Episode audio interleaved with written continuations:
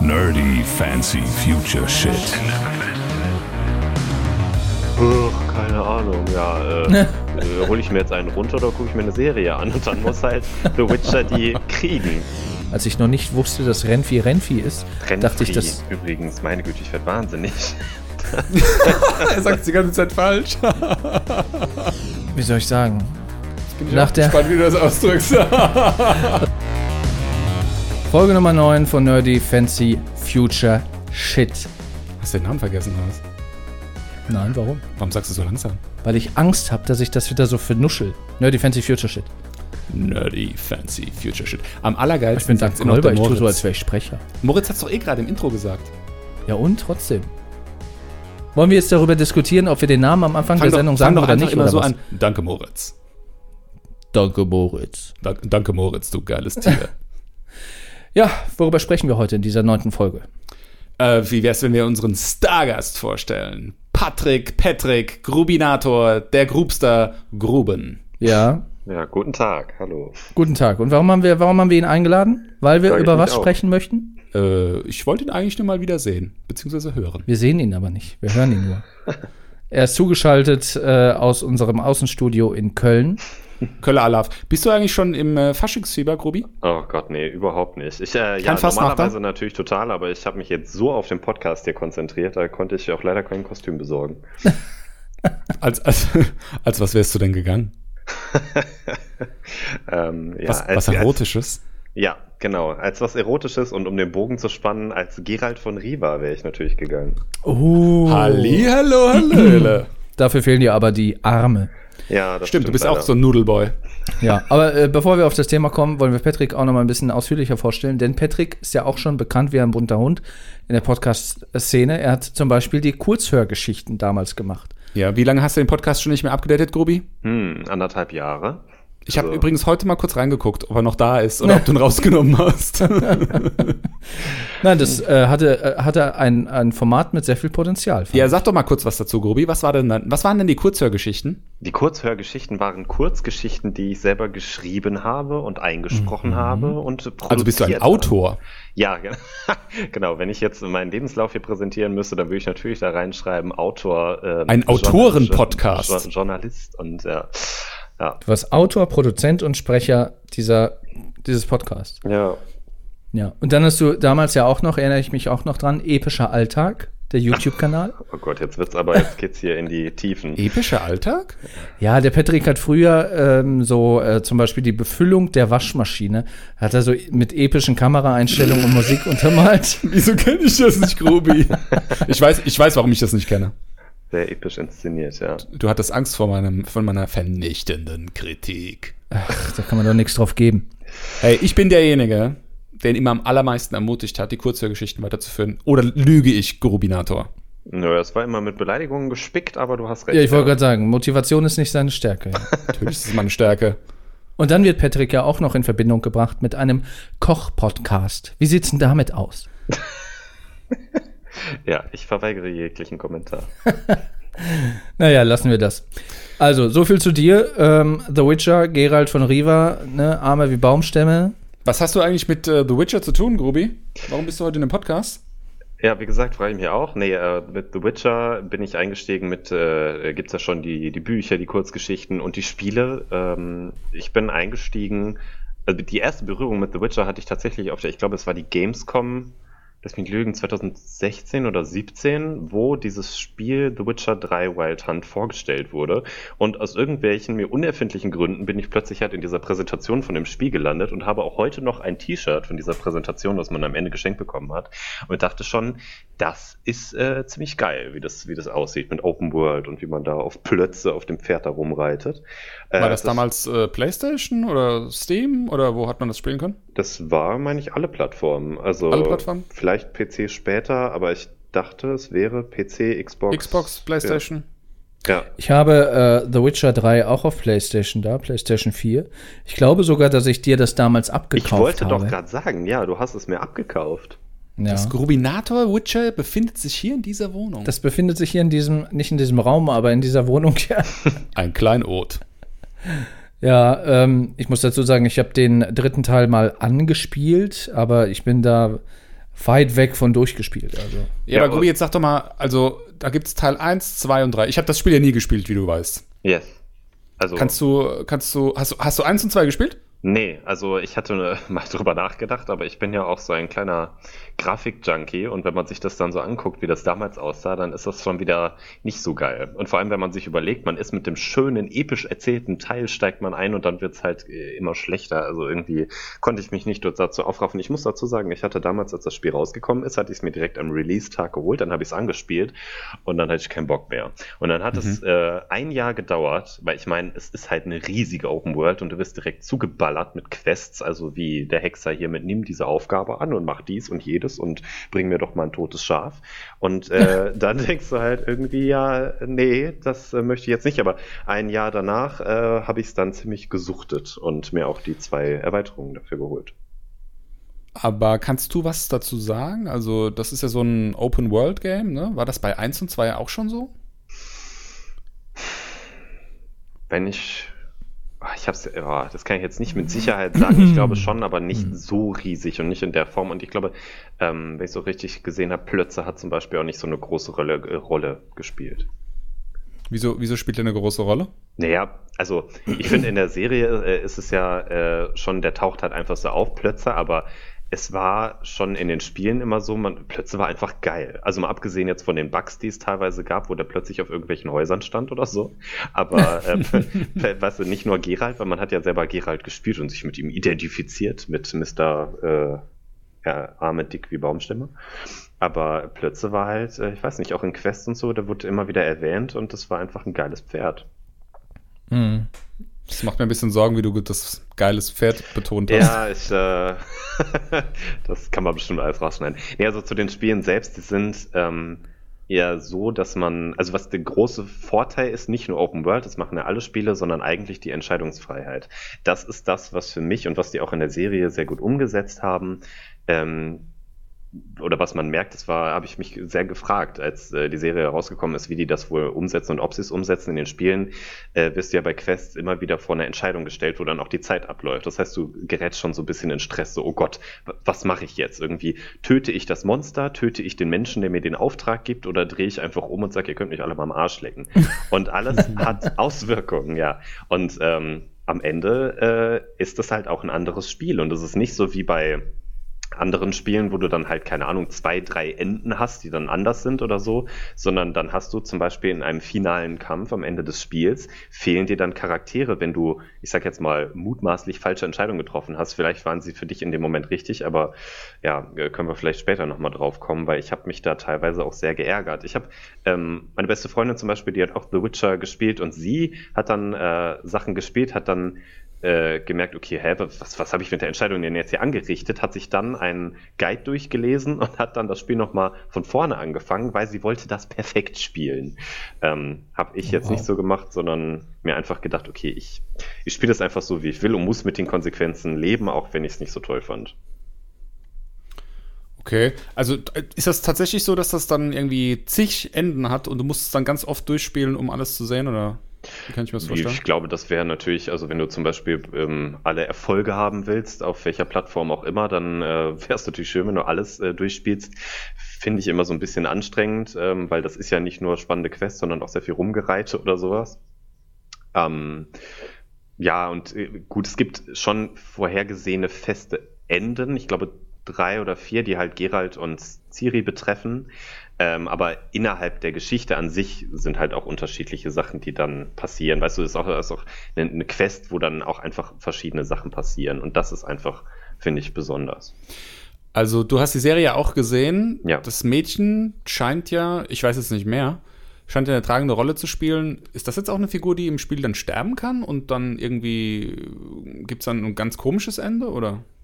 Bei, bei Ciri meinst du jetzt? Ja. Yeah.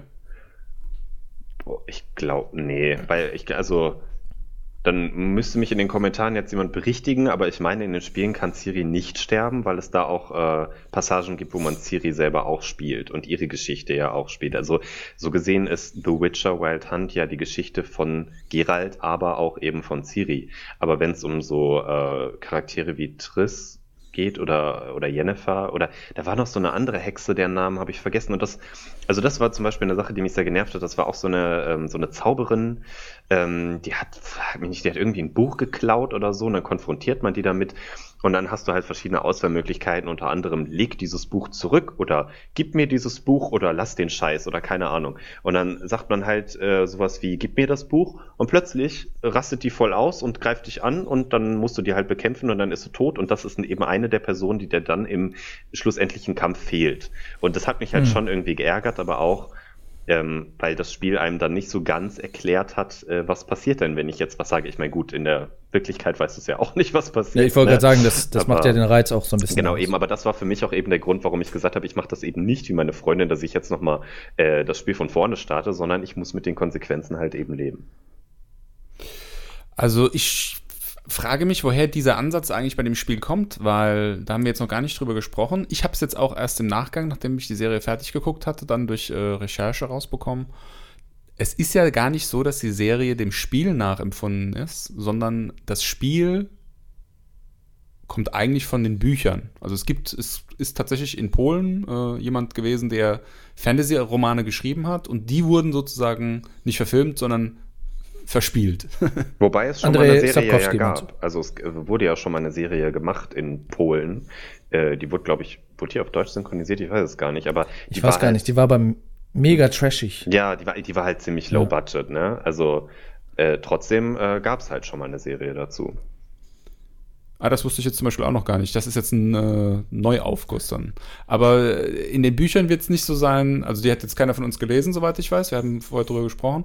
Aber ich glaube nicht, dass es in den Büchern so sein wird, dass du irgendwie so Choose Your Own Adventure-Style entscheiden kannst, äh, wie geht die Geschichte weiter. Ne? Das ist schon in Stein gemeißelt, dass halt gewisse Dinge passieren. Und mhm. ähm, ja, also um es jetzt mal ein bisschen philosophisch zu äh, betrachten, würde ich sagen, das ist ja mehr ein Kniff, den das Spiel benutzt, einfach weil es ein Spiel ist, können die das so machen, dass du Entscheidungen triffst. Aber in der Serie merkt man ja auch, oder beziehungsweise wenn man sich den Charakter Geralt anguckt, der ein Hexer, der von allen gehasst wird, ähm, und der eigentlich mit gar keinem was zu tun haben will, der Aufträge annimmt, um Monster zu killen, um einfach um seine Kröten zu verdienen, ähm, der wird ja in der Serie ja auch, da sieht man es ja am anschaulichsten, sage ich mal, der wird da auch immer wieder vor Entscheidungen gestellt und merkt dann am Ende, ey, egal was ich hier mache, ist alles scheiße. Und ich habe die Bücher auch nicht gelesen. Ich gehe jetzt aber mal davon aus, er ist ja immer mit diesem, hat ja immer mit diesem Frust auch zu kämpfen. Plötzlich ist quasi so sein einziger richtiger Freund und alle anderen sind irgendwie blöd. Aber der hat die Monster auf der einen Seite, die Menschen auf der anderen Seite, die aber eigentlich fast ja noch schlimmer sind als die Monster.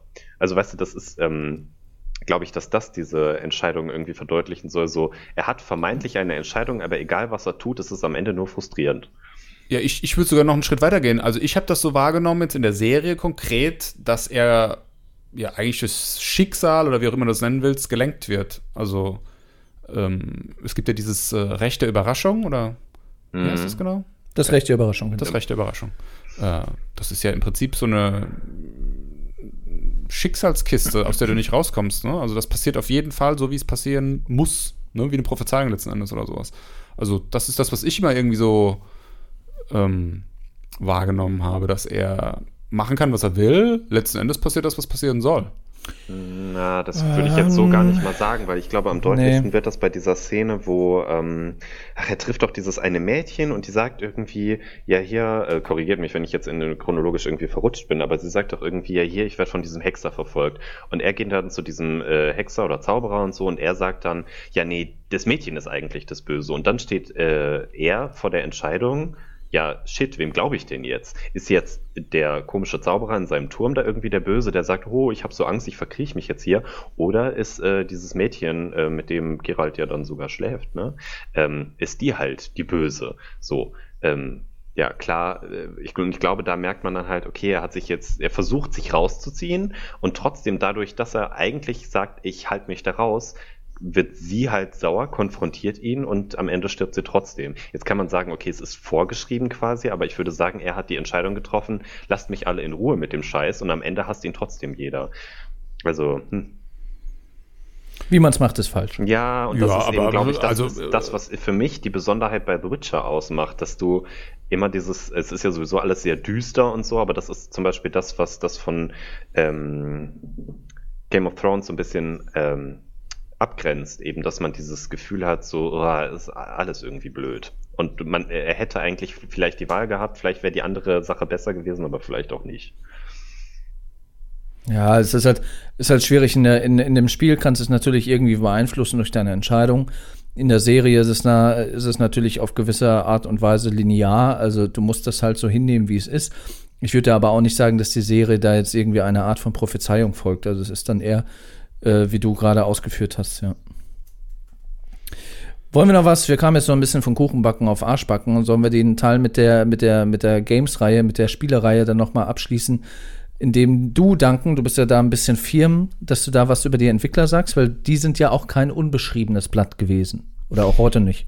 Ja, ich bin jetzt, jetzt nicht unbedingt firm, ich habe das Spiel ja nie gespielt. Also, ja, aber du kennst, du kennst die Entwicklerfirma. Ja, ähm, also das Spiel selbst ist an mir irgendwie immer so ein bisschen vorbeigegangen. Also ich habe das immer natürlich mit Interesse verfolgt in den Medien und auch, ähm, dass das immer gut getestet wurde und ähm, also war ja auch so eine Bewegung, sage ich jetzt mal. Ne? Also Gronk hat das unheimlich oft auch irgendwie thematisiert und ich glaube, der hat ein ganz eigenes Let's Play sogar äh, für The, The Witcher, wenn ich mich recht erinnere. Also es ist ja schon ein Stück Populärkultur, also im, im, im Gaming jetzt. Ne? Ich rede jetzt nicht von der Serie jetzt als Spiel. Mhm. Ähm, was ich immer interessant fand, jetzt losgelöst vom Spiel, war der Erfolg von diesem Spielstudio. Äh, CD Projekt Red die sind eine polnische Spielschmiede.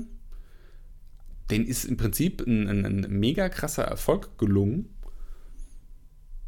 Ähm, womit jetzt niemand so richtig gerechnet hat, würde ich jetzt sagen. Also, das ist ja wirklich ein. ein, ein Im Prinzip ist es ja das äh, Game of Thrones der Gaming-Branche gewesen seinerzeit. Ne? Also wirklich so ein Smash-Hit. Und äh, die kommen ja für gewöhnlich eigentlich eher aus so amerikanischen Spielschmieden, ne, die man so kennt. Oder halt äh, Firmen, die hauptsächlich in Amerika ansässig sind und dann irgendwelche Studios irgendwo auf der Welt erhalten. Ähm, CD Projekt Red, irgendwo in, ich glaube, kommt der aus Warschau, Grubi, weißt du das? Ich, boah, ich glaube ja zu 80 Prozent, aber. Ja, äh, wahrscheinlich mittlerweile, vielleicht damals äh, noch irgendwo anders in Polen. Jedenfalls, ähm, was die gemacht haben, ist, die haben praktisch den Erfolg genommen, den sie mit ihren Spielen gemacht haben, haben das jedes Mal, also dann als Geld letzten Endes, investiert und haben dann ein noch krasseres, noch besseres Spiel herausgebracht. Und das finde ich alleine schon mal für sich genommen super, super, super beeindruckend. Ja, das musst du erstmal können. Also, das ist ja eigentlich faktisch die Sache, an der die meisten Spielestudios, so wie auch irgendwelche Rockbands, dann scheitern. Ne? Du hast einen Erfolg und dann versuchst du den Erfolg zu reproduzieren und das nächste Album, was du rausbringst, ist dann halt nur irgendwie halb so gut für den Verkäufen oder so. Ja? Bis dann irgendwann keine große Rolle mehr spielst. Oder du heißt halt irgendwie Rolling Stones und hast halt irgendwie so eine Fanbase, die kaufen halt jeden Scheiß.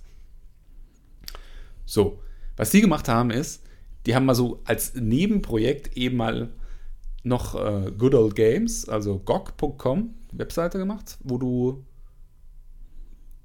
ohne Kopierschutz gute Spiele zu vernünftigen Preisen kaufen kannst die ja mhm. mittlerweile neben Steam eine der wichtigsten Plattformen im Netz ist für, für alte Computergames. Also gerade so Zeug, was du gar nicht mehr irgendwie im Laden kaufen kannst. Ähm, so, so, so, richtiges Vintage-Zeug, teilweise auch, was schon Abandonware war, also wo auch sich die ursprünglichen Spielstudios mhm. nicht mehr drum gekümmert haben oder wo es teilweise die Studios und die Firmen, die das dann herausgegeben haben, dann gar nicht mehr existieren teilweise Spiele sogar, wo die, die Rechtslage gar nicht mehr ganz klar war und so weiter und so fort. Äh, die nehmen die und äh, packen die auf ihre Plattform, kannst du dann downloaden für einen ordentlichen Preis. Ne? Also kriegst du irgendwelche alten Spiele, ich sag mal, sowas wie Ultima oder sowas, ah. äh, für wirklich einen sehr, sehr vernünftigen Preis. Ne? Ein paar Euro bist du dabei und die machen das meistens dann auch noch lauffähig auf den gängigen Plattformen, teilweise auch äh, jetzt für einen Mac oder sowas, was damals gar nicht irgendwie eine Zielplattform vom Spiel war und so. Ähm, das finde ich als, als äh, Firma, die Spiele macht, finde ich es schon mal eine großartige Leistung. Alleine mhm. das hinzubekommen, ist schon irgendwie phänomenal. Es bewahrt ja auch so ein bisschen Popkultur. ja, genau. Machen, und, ne? und diesen, diesen, diesen Kurator-Charakter, den das Ganze hat. Ne? Also denen liegen die Spiele wirklich am Herzen. Also die, das bedeutet denen was, das merkst du einfach. Und ohne jetzt äh, The Witcher 3 gespielt zu haben, denke ich, dass das auch was ist, was sich in diesem Spiel auch so ein bisschen irgendwie widerspiegelt. Ne? Also was man einfach spürt, dass da Leute dran sind, die nicht nur irgendwie die schnelle Mark irgendwie im Hinterkopf haben, sondern auch sagen, hey, das ist für uns einfach ein Stück äh, Lebensinhalt. Wir, wir, lieben das, was wir tun und das merkst du in unserer Arbeit auch. Also ich finde, man muss ja auch mal, man, man, man, muss ja auch mal sagen, es ist ja, also ich meine, die hatten ja, das klingt jetzt alles so nach einer Erfolgsgeschichte, aber wenn ich mich recht entsinne, hatten die ja auch eine Zeit, wo die kurz vor äh, Bankrott standen und so und dann irgendwie aufgekauft Ja, so wie jedes Spielestudio. Ja, genau. ja. Ähm, aber was ich sehr beeindruckend finde, ist die Tatsache, dass sie es geschafft haben, mit dem dritten Teil einer Reihe so einen großen Erfolg zu haben, ähm, dass das Spiel seit Jahren irgendwie die Rollenspielcharts anführt, immer noch, auch von, von mhm. Usern mhm. bewertet und so. Und das ist, das ist unfassbar. Und ich muss selber sagen, wenn man dieses Spiel spielt, du verstehst ja einfach nichts. Und eigentlich kannst du sogar sagen, am Ende des Spiels weißt du halt immer noch nicht so ganz, was hat das alles damit auf sich. Auch ähnlich übrigens auch wie bei der Serie, aber da kommen wir später nochmal zu, weil du wirst ja erschlagen einfach von tausend Sachen Nilfgaard hier und was weiß ich, Tristar und was weiß ich. Und dann denkst du, was, was ist das denn hier alles? Das fand ich am Anfang, als ich ähm, Game of Thrones geguckt hatte, fand ich das so schon sehr schlimm, um es mal negativ auszudrücken, aber so nach der, am Ende der ersten Staffel dachte du, okay, jetzt, jetzt bin ich, glaube ich, drin. Aber du startest mit dem dritten Teil von etwas, das heißt, da gibt es ja schon zwei Teile, die die Geschichte erzählt haben. Und trotzdem hat das Spiel es geschafft, das, ähm, dass es einen so fesselt und nicht nur, weil das unfassbar gut gemacht äh, war, es ist ja oder ist, es ist ja auch grafisch sehr gut gemacht, ähm, weil die Charaktere sehr gut geschrieben sind. Und das, was du gerade gesagt hast, Duncan, eben, dass da mehr, man merkt einfach, wie die die Liebe zum Detail einfach gemacht haben und das nicht einfach nur ja, doch eben kurz am Rande. Es ist übrigens Open World gewesen. Ich glaube, das war auch eben so im Grunde ein bisschen Fantasy. Das hat auch einfach in die Zeit reingespielt. Das hat, glaube ich, so ein Bedürfnis auch gestillt, meiner Meinung nach. Naja, jedes Spiel war ja Open World. Ja, ja. und ja, aber da so, weißt du, das hat äh, keinen Ladezeiten und das ist, klar gab es viele oder mehrere Open World Spiele, aber so, wo du wirklich, du bist da rumgeritten mit Plötze und dachtest so, ach du Scheiße, das, das hört ja gar nicht mehr auf. Und äh, die gut geschriebenen Charaktere, die Geschichten, die sich in dein Gehirn gebrannt haben und die gleichzeitig noch einzigartig waren, weil das ja eher so die ähm, mysteriösen Geschichten waren, nicht so die westlichen Geschichten, die man schon kennt, sondern das waren ja aus mit ganz anderen Kreaturen. Da ging es nicht um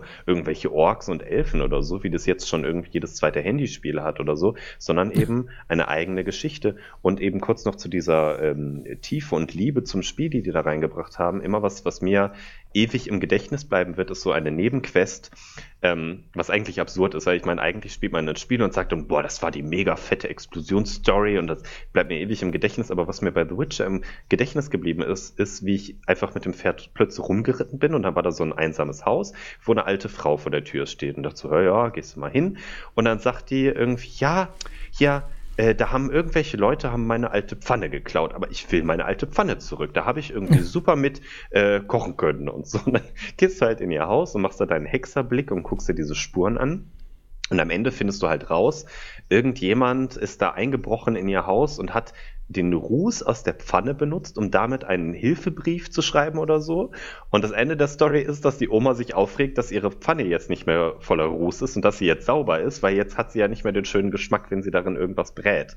Und ich meine mal, abgesehen davon, dass man sich sowas erstmal ausdenken muss, ist es so, wo ich mir dachte, wie, wie geil ist das denn bitte? Da ist es mir komplett egal, dass ich jetzt irgendwelche Könige gerade retten muss oder so, sondern es sind eben diese kleinen Details, die dieses Spiel so, äh, so geil machen. Ja.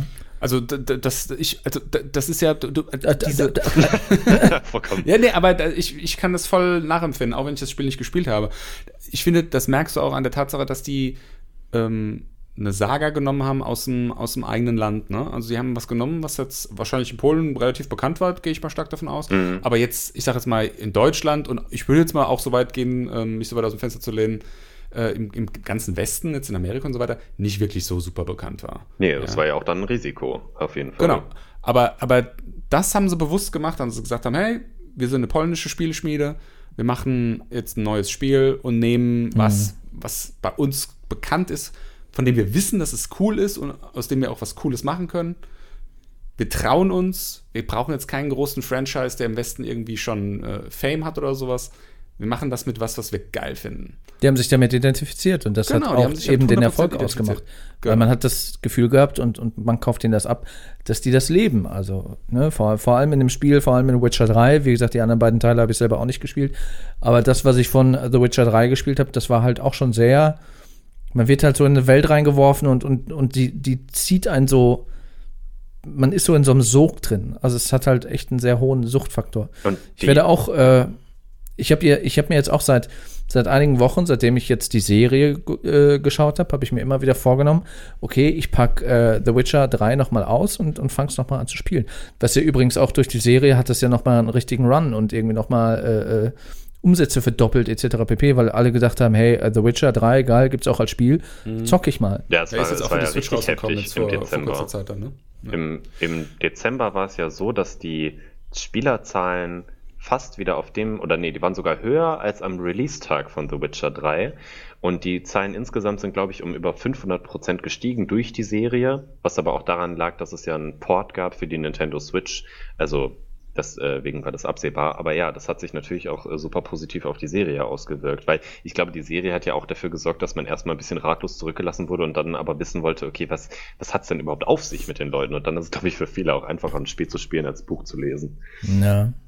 Ja. Wobei viele ja auch im Vorfeld der Serie gedacht haben, dass ähm, die Serie quasi auf den Spielen basiert. Aber das ist ja überhaupt nicht so. Also die Serie basiert ja vorrangig, also klar gibt es da Parallelen, da kommen wir gleich nochmal zu, aber die Serie basiert ja vorrangig auf der Romanreihe und vor allem auf den Kurzgeschichten von äh, Andrei Sapkowski. Gut, ich, es wäre, glaube ich, auch schwierig gewesen, es nur auf den Spielen, dass man es nur auf den Spielen beruhen lässt irgendwie, aber ähm, weil die haben es ja in der Serie schon geschickt gelöst, auch mit diesen verschiedenen Zeitebenen. Bestes Beispiel aber dafür ist, dass das nicht auf den Spielen beruht ist, was ja bei Fans auch erst kritisch äh, gesehen wurde, ist, ich weiß nicht, ob ich, euch das aufgefallen ist, aber ähm, Geralt hat in der Serie ja nur ein Schwert.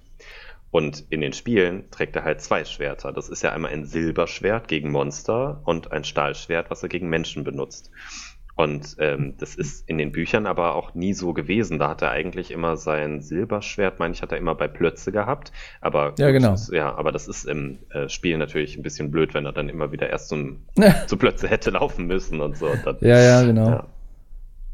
Ja, also wie gesagt, das ist das, was viele, viele vergessen, dass das auf, den, auf der Romanreihe und auf den Kurzgeschichten basiert. Es gibt ja viele, ich sag mal, in der Serie Quests, wo er äh, quasi da die, die, ähm, wie heißt das Vieh nochmal, was er da quasi befreien muss. Das hat auch so einen Namen, diese Kreatur. Ach, Aber es ja. gibt auch noch so ein, so eine andere Quest auch am Anfang in der ersten Folge. Das basiert quasi auf den Kurzgeschichtenbänden, aber diese überspannende Handlung, das basiert dann auf der Romanreihe von dem Sapkowski. Aber ich glaube tatsächlich, dass es äh, die allerwenigsten Leute wissen, dass es Romane gibt. Also ich glaube wirklich, äh, der allergrößte Teil der Leute, die, die die Serie auf Netflix geguckt haben, denken, das ist eigentlich jetzt die Verfilmung von einem Spiel. Oder auch wenn nicht. sie, wenn die das Spiel kennen. Wenn sie weder das Spiel noch das, äh, noch die Romanreihe und die Kurzgeschichten kennen, dann, äh, oder wenn die von The Witcher auch noch nie was gehört haben, ist es für viele, glaube ich, auch nicht ganz so einfach, ähm, da einzutauchen, weil halt schon das eine oder andere vorausgesetzt wird. Ja, also das finde ich jetzt gar nicht. Das, also als jemand, der das Spiel überhaupt niemals gespielt hat, muss ich sagen, das hat gerade den Charme für mich ausgemacht an der Serie, dass du sofort reintauchen konntest. Und du hast dich sofort wohlgefühlt. Es äh, finde ich interessant, jetzt kommen wir ja schon dazu, wie, wie wir die Serie finden. Weil das ist ja, glaube ich, auch so ein bisschen wie, ich lese ein Buch und gucke dann den Film. Dann finde ich den Film meistens blöd. Bei mir war es jetzt so, ich habe das Spiel gespielt und dann die Serie gesehen. Ähm, deswegen finde ich die Serie jetzt nicht so gut, da können wir aber gleich nochmal drauf kommen. Ähm, mhm. Ich, äh, ja, das ist äh, interessant. Also ich finde, die Serie äh, besticht schon mal dadurch, dass sie ein Fantasy-Setting nimmt und mit ganz viel ungewohnten Dingen spickt. Ja, also ich würde mal behaupten, wir leben immer noch in der fast noch Game of Thrones-Ära, auch wenn das jetzt durch ist.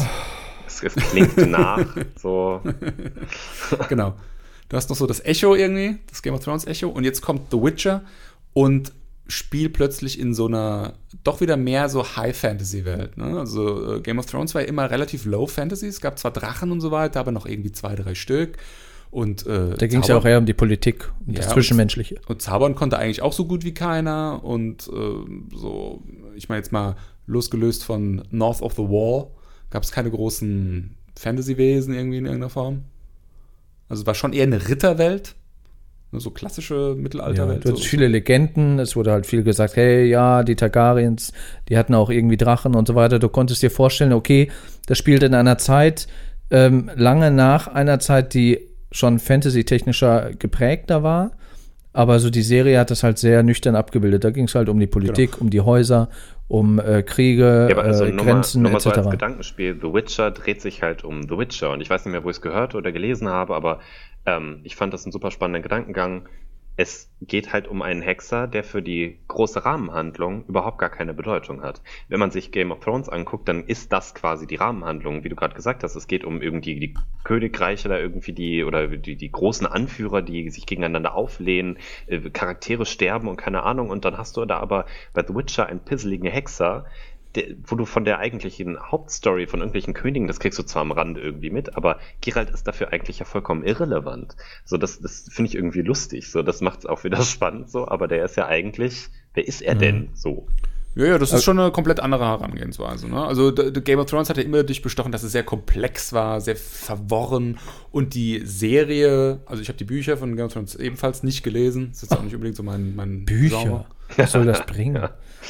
Lieber Stefan. ja, wer, wer, von uns beiden hat Literatur studiert? Egal. Jedenfalls, ähm, äh, jetzt habe ich den Faden dank dir verloren, Stefan. Vielen Dank. Du sagst auch ständig, dass du was anderes studierst, was dir gerade in den Kram passt. Oder hast du so viel studiert? Amerikanische Literaturwissenschaft, das willst du immer Achso, Literatur, ja, ist ja gut.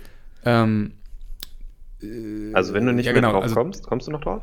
Nein, ich komme noch drauf. Die, die, die, Bücher waren ja noch komplexer als Game of Thrones, die Serie. Ne? Also alle Menschen, mit denen ich jemals, jemals darüber gesprochen habe, sagen, in den Bü Büchern gibt es noch mal dreimal mehr Charaktere und das ist eine Serie alles irgendwie zusammengefasst, ja. gerafft und abgekürzt und so weiter. Was aber auch normal ist, weil die Bücher haben natürlich viel mehr Zeit zu erzählen als eine Serie. Ja, aber sie sind von, äh, vom Plot her und, und von, von wie sie ge gebaut sind, die Geschichten, halt schon, ich sag mal, sehr komplex und advanced dafür für das Fantasy-Genre. Was ja eigentlich, wenn du jetzt mal so ein klassisches Dungeons and Dragons Buch oder so irgendwas hernimmst, ja schon eher so ein bisschen so aus der Pulp-Ecke kommt und sehr, sehr simpel oft ist.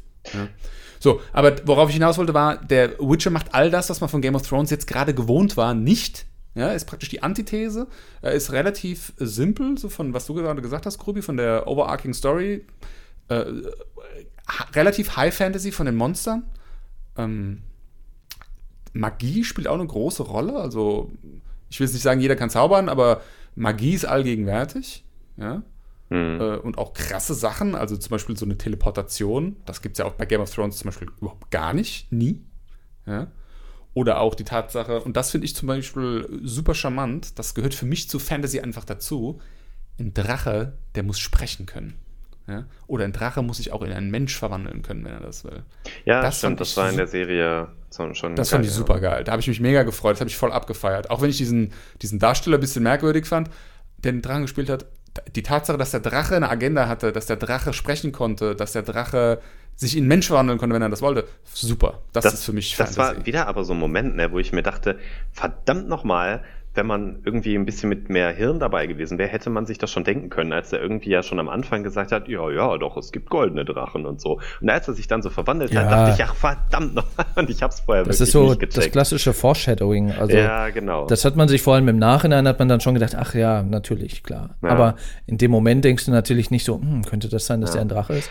Ich muss sagen, der Moment mit dem menschlichen Drachen, das war mir zu over the top. Ja, also ich bin da eher im, im äh, Game of äh, Thrones Setting, dass ich sage, okay, die Drachen sind quasi sowas wie wie Tiere, wie äh, Reptilien, wie, wie Krokodile quasi. Ja, aber sind sie ja nicht, Stefan, bei Game of Thrones. Das wurde ja in der letzten Folge aufgekündigt. Die ganze Zeit sind die verfickten Drachen irgendwelche Reittiere, mit denen man irgendwie da von A nach B reitet und dann mal eben schnell irgendwie so Katapulte irgendwie in Flammen setzt. Und dann plötzlich, wenn die Königin tot ist, sagt der Drache, oh, jetzt ärgere ich mich aber, jetzt, jetzt schmelze ich den blöden Thron da mal weg und dann fliege ich nach Hause. Mist hier, dover.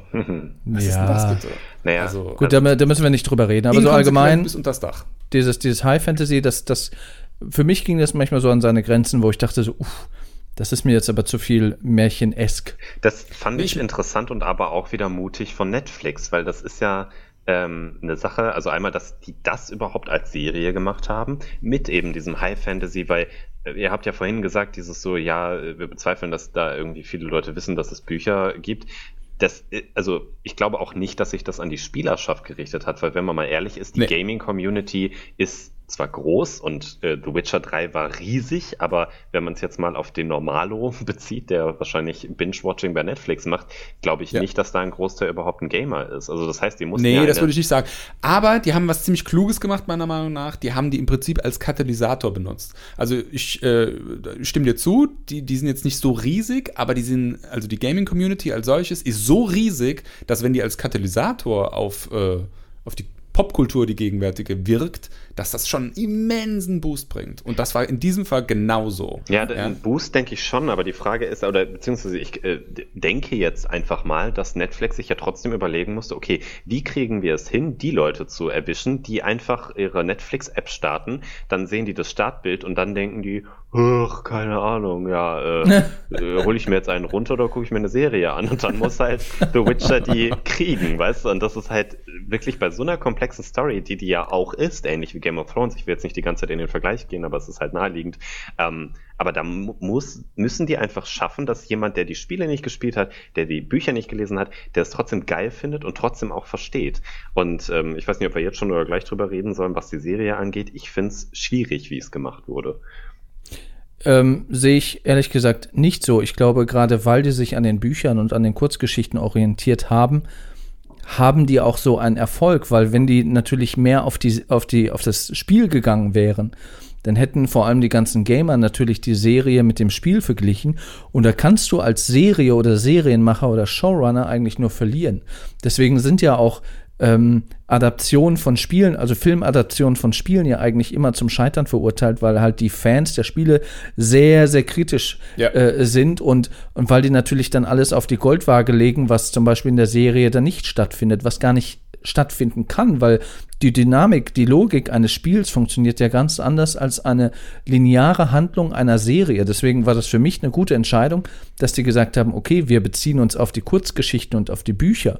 Ja, das meine ich äh, weil, nicht. Ich meine ja nicht, ja. dass die sagen sollen, äh, wir beziehen uns auf die Spiele oder so. Ich sage ja nur, es war einmal, ist es mega schwierig. Respekt an Netflix, dass sie es überhaupt gemacht haben. Ich finde nur, für, gut, ich habe jetzt das Spiel gespielt, ich war, war vorbelastet, aber mal jetzt die Frage an euch. Ich finde, die Serie lässt sich nicht genug Zeit, die Dinge zu erklären. Also zum Beispiel, als wann war das die zweite, dritte Folge, wo plötzlich diese Elfen auftauchen und du, du bist da so reingeworfen und bei, um, ich muss den Vergleich noch einmal bringen, Game of Thrones, du hast irgendwie, da taucht ein Charakter auf, der später vielleicht nochmal wichtig wird oder äh, irgendeinen Sinn hat oder so. Aber als diese Elfen da aufgetaucht sind, die irgendwie total sauer sind, was in den Büchern und auch in der in den Spielen ja irgendwie eine größere Bedeutung hat und mehr Geschichte hat irgendwie dahinter, ist halt mal eben in zehn Minuten abgefrühstückt. Und während du halt dann einmal kurz den Charakter hast mir vielleicht gerade den Namen gemerkt, wenn überhaupt, dann ist er plötzlich schon wieder weg und The Witcher ist woanders.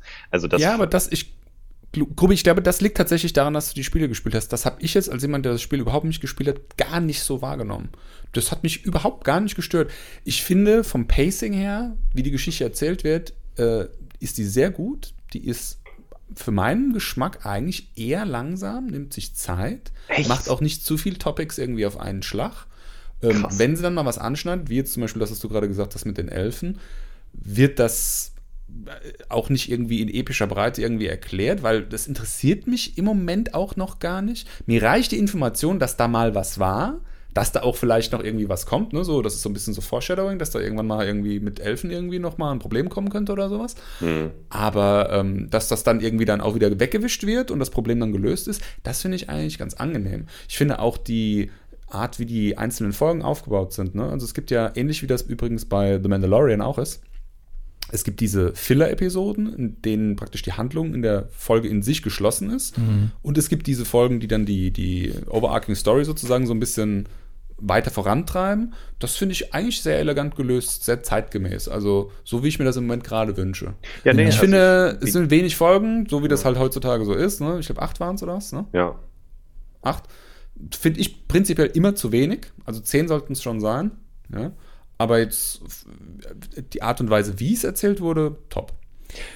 Gehe ich, geh ich mit, muss ich sagen. Aber es war mir dann teilweise dann doch noch ein bisschen zu. Also die Art und Weise, wie viele Dinge erklärt wurden, das war mir teilweise. Da hatte ich das Gefühl, ach, wenn ich jetzt die Spiele gespielt hätte oder die Bücher gelesen hätte, würde ich da besser darüber Bescheid wissen. Also ich habe mich nicht immer hundertprozentig abgeholt gefühlt. Und äh, was es für mich auch manchmal schwierig gemacht hat, waren die Zeitebenen. Es gab ja irgendwann eine Folge, wo sich alles so ein bisschen, wo du dachtest, ach so, wo du überhaupt erstmal gecheckt hast, ach so, das sind unterschiedliche Zeitebenen. Wo du dann aber dann doch so ein bisschen Hirnschmalz aufwenden musstest, um das einzuordnen. So, wer das, spielt jetzt in welcher Zeit? Das ist so Und, spannend, ähm, weil ich glaube, es gibt keinen keine Serie oder so, wo du so unterschiedliche Leute hast, die so einen unterschiedlichen Informationsstand haben. Ich meine, das sieht man jetzt allein schon bei uns dreien. Bei, bei mir war es zum Beispiel so, ich habe die ganze Zeit nur auf Jennifer geguckt und dachte, die ist so hässlich, aber ich weiß, dass sie hübsch wird. Wann passiert das endlich? Die ist so, so hässlich. So, das ist zum Beispiel auch, was mich total gestört hat. Also, das fand ich großartig. Ich habe das so gefeiert dass eine Hauptfigur so ein Glückner von Notre Dame ist, so ein weiblicher. Ja, das, das habe ich so gefeiert, weil das ist auch was, was sich eine Serie noch nicht getraut hat, eine Hauptfigur hässlich zu machen und ja, hässlich ja. zu lassen. Ich wusste nicht, dass er dann irgendwann eine Verwandlung bekommt. Ähm, hätte man sich gut, hätte man sich denken können, klar.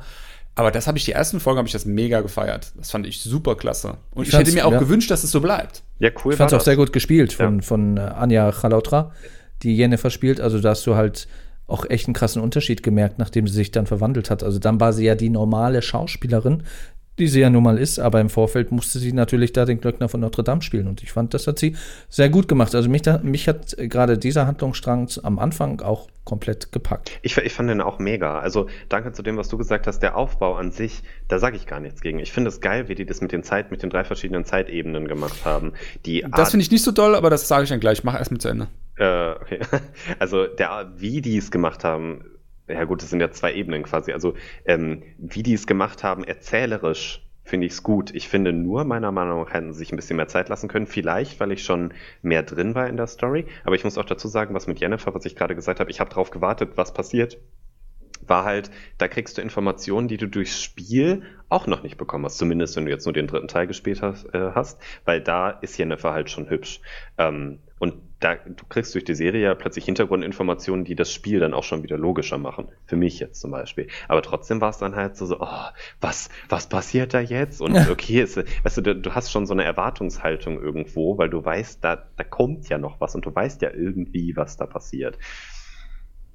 Ja.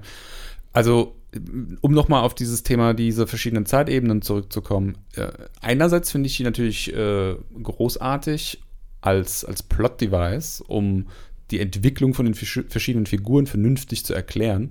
Ähm, ich finde, gerade an Jennifer merkt man das auch immens.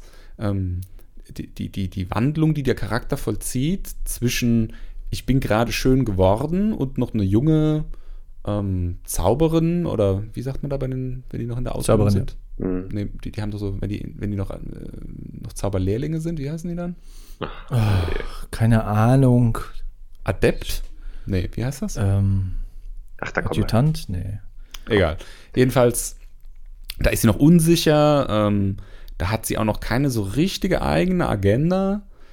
Später, also nach dem Zeitsprung, äh, als sie dann sich da in diesem Königreich als, als äh, Zaubererin sozusagen selbst implementiert hat ähm, oder, oder installiert hat, da hat sie eine richtige so Game of Thrones Agenda. Also sie manipuliert Menschen, sie hat ein Ziel vor Augen ähm, und das setzt sie auch mit aller Gewalt um, ohne Rücksicht auf Verluste. Ja, und das ist durch diesen Zeitsprung, von dem du ja nicht explizit gesagt bekommst, dass er stattgefunden hat, aber den du dann verstehst aufgrund der Geschichte, wie die dann zusammenläuft. Das ist dann sehr glaubhaft für mich. Dann verstehe ich, warum kann ein Charakter in der einen Minute noch so sein, dass er total unsicher ist, in der nächsten äh, Minute ist er dann, ist es dann so eine sophisticated Sorceress, die dann irgendwie hardcore-mäßig ihr mhm. Ding durchzieht. Ja. Das darf, in der Hinsicht fand ich es als Plot-Device super. Was mir nicht so gefallen hat, war dieses, dass es nicht so explizit gemacht wurde. Ne? Also es gibt ja keine, keine Bauchbinde, wo unten dann irgendwie steht so sieben Jahre später. Mhm. SpongeBob. Aber ähm, das war so, du musstest dir das irgendwie selbst herleiten. Das fand ich einerseits natürlich gut gemacht, weil es nicht so explizit gesagt wird, aber andererseits war es ein bisschen schwierig, weil von manchen Sachen, gerade was Gerald betrifft, wusstest du nicht genau, wann passiert das eigentlich. Ja, vor allem, du hast ja auch nicht gesehen, äh, wie vor allem Gerald, also du siehst ja nicht, dass der altert. Also du hast ja gar nicht gesehen, dass, dass die eine Szene am Anfang der Serie irgendwie 50 Jahre vor den Ereignissen spielt, wie am Ende der Staffel, weil er halt nicht altert. Bei Jennifer ja im Prinzip auch nicht, bis auf die Verwandlung, die sie durchgemacht hat. Es war teilweise schon, das hat es mir manchmal ein bisschen schwierig gemacht. Als Serienzuschauer, der einfach sich hinflezen will auf die Couch und einfach mal sagt, okay, ich lasse mich berieseln, da ist, glaube ich, das Frustpotenzial sehr hoch, weil da doch schon, weil gerade was die Zeitebenen angeht, doch nicht ganz unanspruchsvoll ist. Also es ist auch tatsächlich so, dass er relativ lange braucht, finde ich, bis du warm geworden bist mit der Serie. Mhm. Also ich sag mal, die ersten zwei, drei Folgen war auch noch so, dass ich gesagt hätte, unter Umständen muss ich jetzt nicht unbedingt weiter gucken. Aber ich wusste, dass das ein riesen Franchise ja auch als Spiel ist und so weiter und so fort. Dann, äh, meine Schwester hatte mich darauf angesprochen, ob ich es schon gesehen hatte. Da war ich ganz verwundert, weil meine Schwester gar nicht so der Typ für so Sachen ist. Gerade wenn du über eine Serie redest, die ja eigentlich die, in Anführungsstrichen, Verfilmung von einem Spiel ist und so weiter. Und da war ich doch neugierig. Da hat mich mein Bruder noch angesprochen. Ähm, du hattest ja sowieso schon drüber gesprochen, Stefan. Und dann war ich dann so neugierig, dass ich gesagt habe, nee, nee, also äh, ich lasse mich jetzt nicht von den ersten zwei, drei Folgen irgendwie beirren. Das ziehe ich jetzt eisenhart durch. Und ich finde auch, so ab der vierten ist es tatsächlich so, dass es dann auch so richtig klickt. Abgesehen davon machst du einen Popkultur-Podcast. Du musst die Serie so oder so gucken. Aber wie Grubi sagt, hätte ich das schon im, äh, wann ist er rausgekommen? November machen müssen, ne? Ja, ja. ja. Sag, sagen wir, am, wann ist er rausgekommen? Am 20.12. hätten hättest du es am 21.12. machen müssen. nach dem Binge-Watchen. Ja. guck mal, guck mal äh, der Stefan und ich haben The Mandalorian schon durchgeguckt und die Folge kommt erst in einem Monat. ja, macht halt so, keinen, pünktlich zum Deutschlandstart. Macht natürlich keinen Sinn, das jetzt rauszublasen, wenn es noch keiner hier gesehen hat. Wir haben es legal gesehen, übrigens über äh, VPN und so, ne? Ah, Nur ja, Disclaimer. Ja. Ich, ich wollte es jetzt gar nicht nach. Ja, ja, dachte ich mir.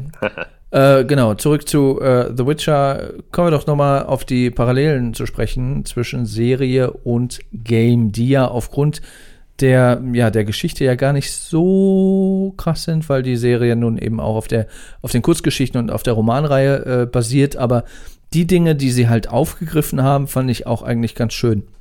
Das ist zum einen beispielsweise, was man halt so kennt, als jemand, der die Spiele kurz angespielt hat, war das Verhältnis zu Plötze. Ne? Man hat dann schon in der Serie auch gemerkt, Plötze ist so irgendwie sein einziger Freund und, und Plötze widerspricht nicht, Plötze äh, kann er alles erzählen, Plötze begleitet ihn überall hin. Also es war, da hat man schon eine gewisse Chemie äh, bemerkt und was ich auch sehr schön fand, was sie auch aufgegriffen haben, und das kannte man aus den Romanen natürlich nicht, war quasi so die, die Intonierung und die Stimmfarbe von Henry Cavill, wie er quasi äh, äh, Geralt verkörpert hat. Weil in der Serie, in, in, in, dem Game ist Geralt ja auch immer so ein, so ein schnottriger Typ. So, äh, so, ein, so ein Grummelbär. Shit. Äh, mm, mm, mm, das war für mm. mich auch der größte The Witcher-Moment eigentlich, weil ich finde, es sind, ich habe jetzt gar, vielleicht bin ich ein bisschen dumm, aber ich habe jetzt nicht so viele Referenzen irgendwie erkannt, außer als er gesagt hat, der Duft nach Flieder, und noch irgendwas von Jennifer. Das wird im Spiel auch öfter mal the äh, thematisiert und da gibt es auch ein Lied zu und so.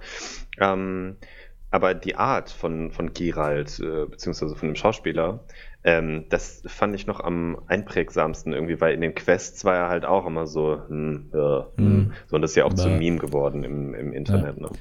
Da hätte Henry Cavill im Vorfeld ja auch gesagt, okay, das will er übernehmen, weil er halt auch die Spiele gespielt hat und es cool fand. Und das macht ja dann einfach auch Sinn und das hat auch zu ihm und zu dem Charakter gepasst. Was übrigens auch, finde ich, ganz gut in der deutschen Synchronisierung dann aufgegriffen wurde. Ja. Man schimpft ja immer über die deutsche Synchro und so, aber das haben sie, finde ich, auch ganz nett gemacht. Ich habe zwischendurch mal dann noch mal so ein bisschen geswitcht zwischen äh, Original und Deutsch und da haben sie sich auch schon dran gehalten, ihn auch so ein bisschen grummelig und schnottrig wirken zu lassen. Fun das fand Fact ich ganz cool. übrigens am Rande, selbst der Autor, der äh, Andrei Sapkowski, der ja die Bücher geschrieben hat, selbst der hat sich ja geäußert und gesagt, dass der äh, Henry Cavill, dass der für immer Geralt sein soll. Und das finde ich jetzt was das The Witcher Franchise irgendwie angeht, gibt es ja keine größere Ehre als das, weil er hat eigentlich über alle Sachen hat er sich entweder blöd geäußert oder nichts gesagt. Es ging ja sogar so weit, dass ähm, die ersten beiden The Witcher Spiele waren ja gar nicht so erfolgreich und als das dritte Spiel so richtig erfolgreich war, hat der äh, Sapkowski dann gesagt, ja Moment mal hier, ähm, Jetzt möchte ich aber auch ein Stück vom Kuchen haben. Ne? Und da gab es ja, äh, ja, sogar irgendwie einen Prozess, meine ich, oder die haben sich dann geeinigt, äh, weil eigentlich hat er seine Rechte an die Geschichte halt abgetreten. Und er hat äh, jetzt nie irgendwie groß mitgewirkt, weil er halt sagt, ja, nö, ich will da nicht künstlerisch irgendwie reinpfuschen, die sollen mal machen.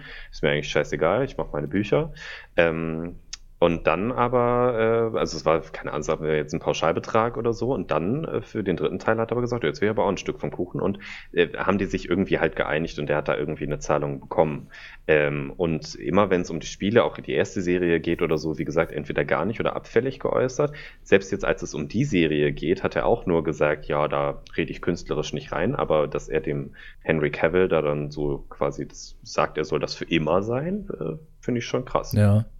Der hat ja auch, Henry Cavill hat ja auch im Vorfeld sehr viel Kritik einstecken müssen. Ja. Als die ersten Trailer rauskamen, dann haben ja, haben ja viele gesagt, was? Und der soll irgendwie Geralt spielen und das ist doch Blödsinn. Der sieht ja das aus wie Lucius Malfoy. Das war, ja, das war so ein, so ein ähnlicher Effekt wie damals bei James Bond, als Daniel Craig die Rolle übernommen hat. Da haben sie ihn auch gebasht und haben gesagt, was will der denn James Bond irgendwie spielen? Und ja, hat dann hinterher natürlich dann auch alle überrascht. Und ich finde, das hat Henry Cavill halt wirklich gut gemacht, weil man kennt ihn so aus der jüngsten Vergangenheit halt einfach nur als äh, äh Superman, Codename Uncle. Der hat im letzten ähm, Mission Impossible mitgespielt. Codename so, Uncle war ein guter Film. Ja. Aber Gerald finde ich, ich war unvoreingenommen, bin ich da reingegangen. Also ich habe ihn jetzt nicht dafür verurteilt und hatte jetzt auch keine Meinung dazu, von wegen, ach, Henry Cavill, um Gottes Willen, warum lassen wir ihn den äh, Gerald spielen? Ähm, ich bin da relativ unvoreingenommen reingegangen und war auch wirklich begeistert, wie er das gemacht hat. Also ich finde, das hat schon sehr gepasst. Ja, es ist seine Rolle irgendwie. Ne? Man merkt ja selber ja, gesagt, er ist großer The Witcher-Fan auch. Also, ja. der ist auch ziemlich hot. das äh, zählt er auch dazu. Aber, äh, weiß nicht, der hat gesagt, er findet The Witcher irgendwie, fand er schon immer geil irgendwie und wollte das unbedingt. Äh, da haben sich ja ewig viele Leute irgendwie beworben oder so. Ach, das hatte ich mir letztens auch nicht. Also, es war, dieser Bewerbungsprozess war wohl auch irgendwie ziemlich cool. Wir nennen es Casting. Cast, der Bewerbungsprozess für die Serie. Ja, das Casting. Ja, äh, war aber auch irgendwie kurios, keine Ahnung, weil der irgendwie direkt gesagt hat, ja, nehmt mich, nehmt mich. So, ist dann am Ende auch geworden. Patrick, wie hast du Jennifer wahrgenommen? Wie meinst du jetzt vom Aussehen im Vergleich zum Spiel oder charakterlich? Ja, in der Serie halt, im Vergleich zum Spiel. Also wie, wie hat sie dir gefallen, sag ich mal? Mmh. Boah, schwierig. Also erstmal muss ich sagen, im, wenn man nur The Witcher 3 gespielt hat, dann spielt Jennifer erstmal überhaupt gar keine Rolle. Und es hat mich so dermaßen geärgert, weil das ist zum Beispiel auch eine, eine der Entscheidungen, die man treffen kann. Da spielt Triss in den Spielen eine viel, viel größere Rolle, die übrigens in der Serie vollkommen anders aussieht. Die hat ja im Spiel hat ja irgendwie mhm. rote Haare und so. Da war ich echt enttäuscht, als ich die gesehen habe. Ähm, wo ich darauf hinaus wollte, ist, Jennifer hat ja eigentlich, was man in der Serie ja auch merkt, eine unglaubliche Verbindung zu Geralt, die da auch Sex haben und sich lieben und was weiß ich, frag mich nicht. Und das äh, kriegst du im Spiel erst viel später mit im dritten Teil. Und da kommt erst Triss, dann fängst du mit dir so eine, mit der so eine Romanze an. Und da geht's in, in dem Spiel geht's auch um den Djinn dann, wo der Fluch irgendwie aufgehoben, ich hoffe, ich spoiler jetzt nicht, äh, wo der Fluch irgendwie du Kannst du spoilern, das ist Spoilercast. Ja, ja Spoilercast. Spoiler, ja, Spoiler, okay. Ähm, also, der, der, ähm, sagt, ähm, der, der Djinn hat den Fluch jetzt aufgehoben, ähm, der dafür gesorgt hat, dass wir uns lieben. Wobei ich ein bisschen verwirrt war, ob das in der Serie jetzt auch so Thema war, weil der Jin kam zwar vor, aber der hat ja, glaube ich, nicht dafür gesorgt, dass sie sich jetzt lieben. Die hassen sich ja am Ende irgendwie auch. Ja, auf jeden Fall in der Ja, das war, das war aber kurz Thema. Das hat äh, mhm. Jennifer Gerald vorgeworfen. Ja, und das war. Dass das ein Wunsch war. Ja, ja, genau. Und das war in der Serie dann, äh, Quatsch, in, in dem Spiel sind die, ich weiß gar nicht mehr, waren auf irgendeinem Schiff, wo sie den Jin dann besiegt haben oder so. Und dann fragt die dich, ja, ist der Fluch jetzt gebrochen, liebst du mich noch oder nicht? So, damit, wo sie quasi sagen wollte, hast du mich wegen des Fluchs geliebt oder einfach weil ich es bin? Und weil ich realistisch wie ich bin, ja schon mit Triss was angefangen habe, dachte ich, ja gut, dann kann ich der jetzt ja nicht sagen, ich liebe die auch. Und dann habe ich gesagt, ja, nee, sorry. Und das war. Oh du ehrliche Haut. und dann dachte ich, oh Gott. Und dann war sie so voll geknickt und dann dachte ich, fuck. Und das ist nämlich eben der Grund, warum äh, meine beste Freundin da eben das Spiel nochmal neu gestartet hat und dann gesagt hat, okay, nee, Triss lasse ich jetzt links liegen und ich fange direkt was mit Jennifer an, weil eine Ursprungsgeschichte sie ja auch viel wichtiger ist. In der Serie an sich fand ich erst so, ich, auch wie du schon gesagt hast, mega geil gespielt, dieses, dieses arme kleine Mäuschen. Und ich dachte immer so, oh, man wünscht dir irgendwie, komm doch endlich aus deinem Schneckenhaus raus, mach doch irgendwas und du kannst nicht mal zaubern, verdammt nochmal, aber irgendwie diese ähm, Oberhexe da, die sieht ja anscheinend irgendwas in ihr, aber macht sie auch nicht einfach. Und dann kommt diese mhm. Verwandlung, die aber sie nicht zu dieser, äh, danke, wie du es vorhin gesagt hast, so sophisticated macht irgendwie, aber nicht nur, sondern die ist trotzdem ja noch echt gestört, würde ich mal sagen. Und das fand ich gut, dass es nicht so dieses klassische Schwarz-Weiß irgendwie ist. Das ist sowieso, finde ich, ein großes äh, Ding von The Witcher. Der macht es eben nicht klassisch Schwarz-Weiß hier. Game of Thrones, das sind die Boltons, die sind böse, sondern die Leute sind ambivalent und ein bisschen realistischer dadurch eben auch. Das ja, ist, das stimmt. Ja. Das ist nicht so ein Schwarz-Weiß. Ja. Ja. Äh, ich fand übrigens die Ausbildung von Jennifer durch die, ähm, wie heißt sie nochmal, die Oberhexe? Ja. Die hieß äh, Tessaya. Tessaya, genau. Durch die Tessaya. Die hat mich ein bisschen an Full Metal Jacket erinnert. Kennt ihr den Film? Mhm. Mit der Ausbildung ja. bei den Marines am Anfang? wenn immer der Drill Sergeant kommt und die zusammenfaltet, das war total der Full Metal ja. Jacket für mich. Die war halt da eine harte Lehrerin, ne, was das angeht. Ach ja, man hat ja auch erst, man hat ja auch erst irgendwelche Schlangen, die ins Wasser geschmissen werden, das Aal verwandelt und dann ins Wasser geschmissen. Ja. Kannst du mir da, Grobi, kannst äh, als jemand, der das Spiel gespielt hat, kannst du mir das näher erklären? Was für eine das ich auch nicht hatte das? Das nee, habe ich nicht verstanden. Ehrlich, nee, die Schlangen, war, nee, das war auch nicht Die Schlangen Thema. geben diesem, dieser Festung irgendwie Energie oder was passiert da? Ich habe Mana. keine Ahnung. Also wenn es im Spätthema war, dann habe ich es verpeilt, aber das war ja quasi vor, das, was die erlebt, ist ja alles passiert vor The Witcher 3.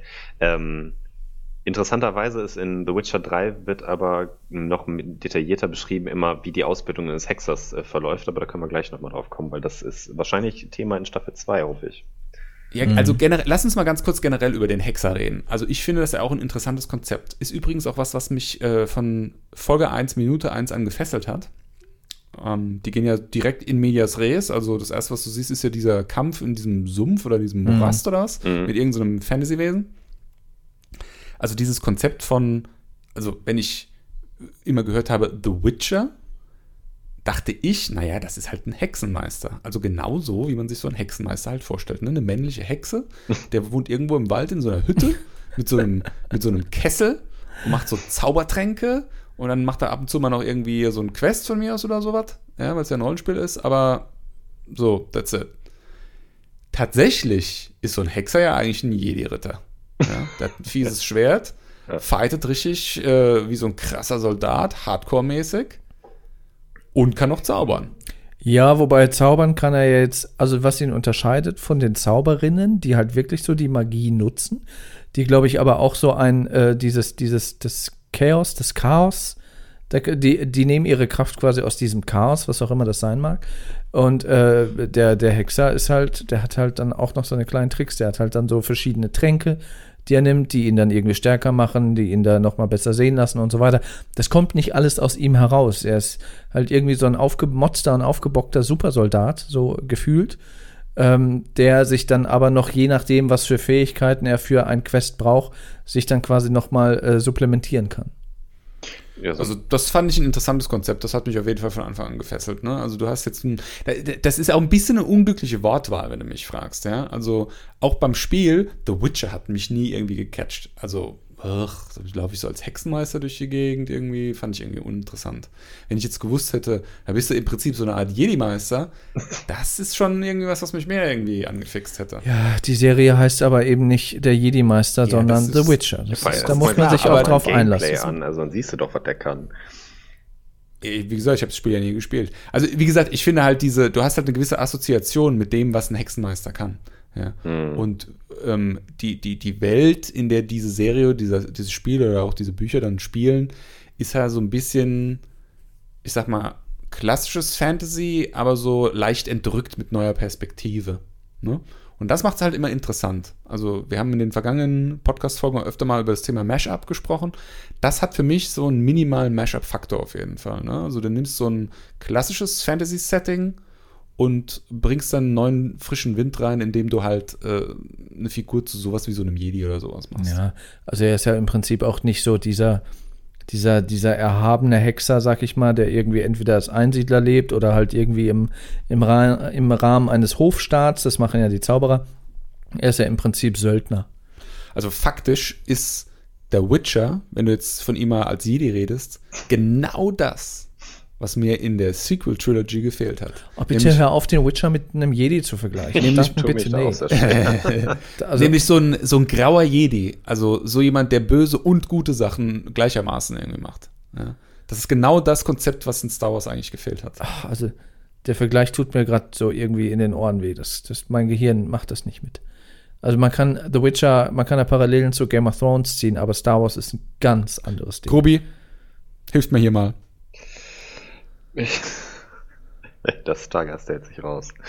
Äh. sag das, was Stefan sagt. Ja. Nein, sag das, was ich sage, sonst wirst du verprügelt. Also ich, ich, ich verstehe beide Seiten, um das mal diplomatisch zu oh. Nee, weil ich finde, es ist, äh, ich würde es jetzt nicht mit einem Jedi vergleichen, aber es ist natürlich nicht eben dieser klassische Hexenmeister, wo man ähm, wie in WoW, World of Warcraft zum Beispiel, irgendwie du schmeißt einen Feuerball und beschwörst Dämonen oder so, sondern er ist halt schon der, der Kämpfer irgendwie, der halt so ein paar Zusatzfähigkeiten irgendwie hat, der irgendwie so ein bisschen gemodifiziert auch ist, der ähm, diese Szenen waren ja immer sehr eindrücklich. Wenn er dann kämpft, dann sieht sein Gesicht ja auch ganz anders aus, wo der echt so ach du Scheiße, was, was passiert denn jetzt hier? Äh, ne? Das mit den Augen meinst du, wo er so schwarze Augen hat? Ja, und dann siehst du irgendwie aber auch so schwarze Adern ja in seinem Gesicht und so, also so hübsch ist er dann doch nicht mehr. Ja. Das, liegt, das liegt dann aber an so einem Trank, den er dann getrunken hat. Ja, das ja. wird, glaub, das wird auch irgendwo dann kurz nochmal gezeigt, wo er sagt, alles klar, er muss da sich da irgendwas zusammenmixen oder er nimmt dann halt irgendwie so ein so, so, so einen kurzen, so einen Schnaps und dann hat er halt da, sind seine ohnehin, seine ohnehin sehr starken Fähigkeiten dann halt nochmal verstärkt. Das wird ja auch nochmal kurz erklärt ja, in dem Nebensatz. Genau, erstmal hier so ein Binneken, bevor ich äh, auf das Monster losgehe. Aber du hast gerade, du hast gerade was Interessantes angesprochen, wo ich, wo ich gerne nochmal kurz äh, dran festhalten äh, möchte. Das sind halt die Kampfszenen. Vor allem in der ersten, war das in der ersten Folge oder in der zweiten? Ich glaube, es war in der ersten Folge, wo er da quasi, äh, ja, Schneewittchen und die sieben Zwerge verprügelt. Weil Renfi, ja, ja, Moment, weil Renfi ist ja im Prinzip so eine, so eine moderne Version in Anführungsstrichen von Schneewittchen. Und ihre Handlanger, sag ich mal, mit denen sie unterwegs sind, sind quasi die Zwerge. Die sind jetzt nicht klein, ne? das sind jetzt keine, keine Kleinwüchsigen. Aber äh, Renfi ist quasi so diese, diese vagabundierende Schneewittchen-Verkörperung. Äh, also, das ist äh, übrigens was, was mir in der Serie überhaupt nicht gefallen hat wie Zwerge dargestellt wurden, war einfach lächerlich. das war irgendwie so, die Kamera ein bisschen höher gehalten, dass ein normal gewachsener Mann irgendwie so aussieht, als ob er kurz ist. Also, das war absoluter Quatsch. Ja, aber das war in dieser, in dieser Szene, äh, waren das, wurden die nicht als Zwerge dargestellt. Also es war quasi, es war ja, quasi Renfi war äh, Schneewittchen und ihre Handlanger waren quasi so die, die, äh, ja, die, die sieben Zwerge, die keine Zwerge waren. Ja, ich, so, das, worauf die am Anfang, aber, zweite, dritte Folge meinst du jetzt, ne? Nee, die erste Folge war es, glaube ich, oder die zweite. Oder, ja. Wo, wo er halt in dem, da hat er ja auch seinen Namen bekommen. Hier der Schlechter von. Blaviken. Äh, Blaviken, genau. Da, da, seitdem war er der Schlechter von Blaviken, weil er halt da die Handlanger von Renfi und dann später auch Renfi in diesem Kampf dann halt wirklich abgemesselt hat. Und diese Intensität, dieses, dieses ruhigen, dieses brummelnden äh, Henry Cavill als The Witcher, dieses, oh, ich will mich hier am liebsten aus allem raushalten, lasst mich doch in Ruhe dann auf einmal ist er halt in der Situation, wo er kämpfen muss. Dieses, dieses Explodieren dieser, dieser, dieser Gewalt und auch das in Verbindung mit dieser Choreografie, das fand ich halt, das, da habe ich, da saß ich da mit offenem Mund und dachte, oh, krass. Ja, die Choreo war super. Also das war, die haben aber gleich den, den geilsten Kampf irgendwie in der ersten Folge gemacht. Ja, also da hast du halt schon gemerkt, alles klar, mit dem sollte man sich da auf jeden Fall nicht anlegen. Ja. Ich fand es auch ein bisschen schade, dass dann Renfi auch gestorben ist, weil irgendwie fand ich so diese, diese, diese Romanze irgendwie auch ganz interessant. Und ich dachte erst, weil ich ja auch so reingeworfen wurde in diese ganze Geschichte, als ich noch nicht wusste, dass Renfi Renfi ist, Renfri, dachte ich, dass. Übrigens, meine Güte, ich werde wahnsinnig. er sagt die ganze Zeit falsch. Ja, seit fünf Minuten denke ich, oh Gott, man kann ich einhaken. Renfri. Renfri, ja, Renfri. Ja. Ähm, da dachte ich erst, es wäre die Jennifer. Und dann wurde die auf einmal irgendwie, hat er sie getötet, da dachte ich, nee, das ist sie ja gar nicht. Und dann irgendwann kam der Handlungsstrang dann mit der echten Jennifer dann quasi, als sie da rekrutiert wurde oder weggenommen wurde für, äh, was war das, 5 Cent? Nee. Ja, es gibt auch, auch ne, oder 4 ja. Cent, 5 Cent, keine Ahnung, für einen Betrag. Mhm. Ähm, da ging ja dann quasi dieser, dieser Handlungsstrang los. Aber wie gesagt, die, die äh, Renfri, gespielt von, von Emma Appleton, fand ich schon, ich fand die auch, ich fand die auch nicht unattraktiv, sagen wir mal so. der, der, Stefan hat ja so ein Ding mit Frauen, ne? Ja, ich stehe auf Frauen, Entschuldigung. Du doch auch. Gut, Patrick nicht, aber. Ja, gut, müsst ihr ja wissen. Ähm, die Rennfree, aber was du gerade gesagt hast, dieses. Ähm, Vier Mark waren es übrigens. Ah, ja, Vier Mark. Du das ist übrigens auch, was ich ganz geil finde in der Serie, diese ähm, durchgängigen sind das deutsche Namen, polnische Namen? Ich weiß es gar nicht. Also dieses äh, äh germanisch anmutende äh, äh, Die Namen der Charaktere meinst du? Ja, nee, alles. Städte, alles, die ganze Lore. Es heißt ja alles irgendwie, oder skandinavisch auch. Also Blaviken hört ja. sich jetzt für mich nach Dänemark oder so oder, irgendwie oder an. Jennifer von Wengerberg heißt Ja, genau, äh, Gerald von Riva, ne? Also es ist schon, es ist ein bisschen ein Kontrast zu Game of Thrones, wo doch alles sehr ähm, angelsächsisch angehaucht ist dann.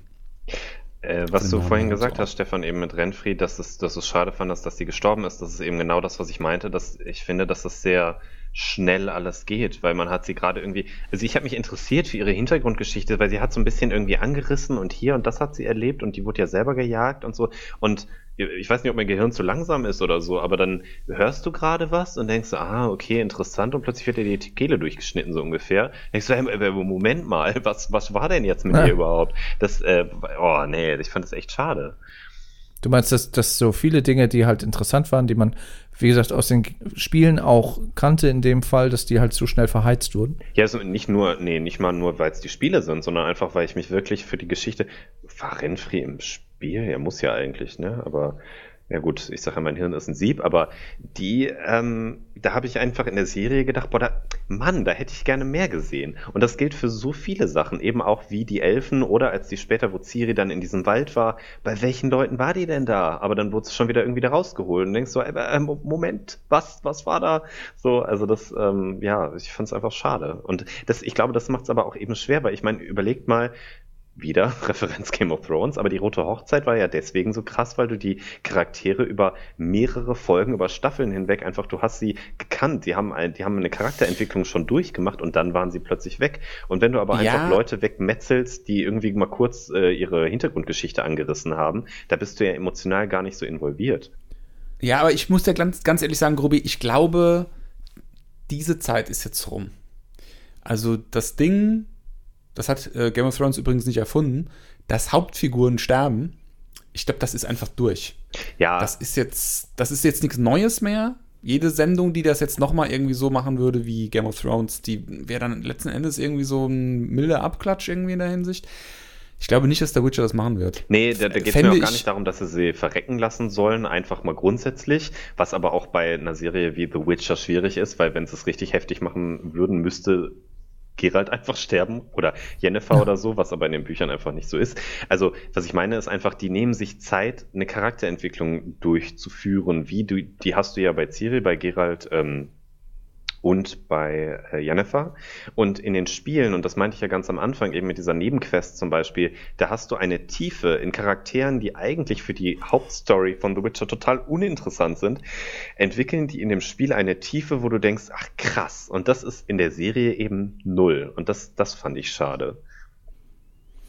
Ja, das ist halt nur acht Folgen, ne? Also. Ich ja. muss sagen, was mich, was mich, was mich ein bisschen genervt hat, war so die Tatsache, dass man dann schon das Gefühl hatte, okay, es kommt jetzt in der achten Folge an einen Punkt, wo es eigentlich dann richtig losgeht. Weißt du, Ciri und Gerald treffen aufeinander, irgendwie Jennifer äh, äh, flamet da irgendwie eine halbe Armee weg und du weißt, okay, die bewegen sich jetzt alle in der gleichen Zeitlinie und du, du, du wusstest, okay, jetzt, jetzt geht's eigentlich los und jetzt ist die Staffel rum. Das Ding mit Jennifer war übrigens mega geil. Ja, ja, ja gut, fand, klar. Ich ja. meine, die haben ja auch gesagt, das war quasi nur der Auftakt, also quasi was bei Game of Thrones die ersten beiden Folgen waren, um reinzukommen, ähm, war bei The Witcher halt die erste Staffel. Und die Showrunnerin hat ja gesagt, sie hat äh, irgendwie schon Sachen geschrieben für sieben Staffeln und könnte sich sogar noch 20 vorstellen. Also was Ach. zum Teufel? Weißt du, da äh, denkst du ja auch, okay, ähm, das ist noch nicht vorbei. Ähm, nur ich habe halt die Befürchtung, ähm, weil, danke, weil du vorhin gesagt hast, irgendwie acht Folgen, ja, ich habe nur die äh, Befürchtung, dass sie viel machen und das aber sehr schnell, anstatt sich mehr Zeit zu nehmen. Ich weiß es halt nicht, wie viel die Bücher hergeben. Also, wie wir bei Game of Thrones festgestellt haben, ist es ja ungünstig, wenn dann irgendwann das Büchermaterial ausgeht und ja. dann Leute selbst Sachen erfinden müssen. so, so ähm, wenn da genug Stoff da ist, dann ja bitte, 20 mhm. Folgen nehme ich gerne. Mhm. Äh, halte ich zwar für schwierig, weil erfahrungsgemäß ist nach 10 Staffeln meistens äh, dann langweilig, oft.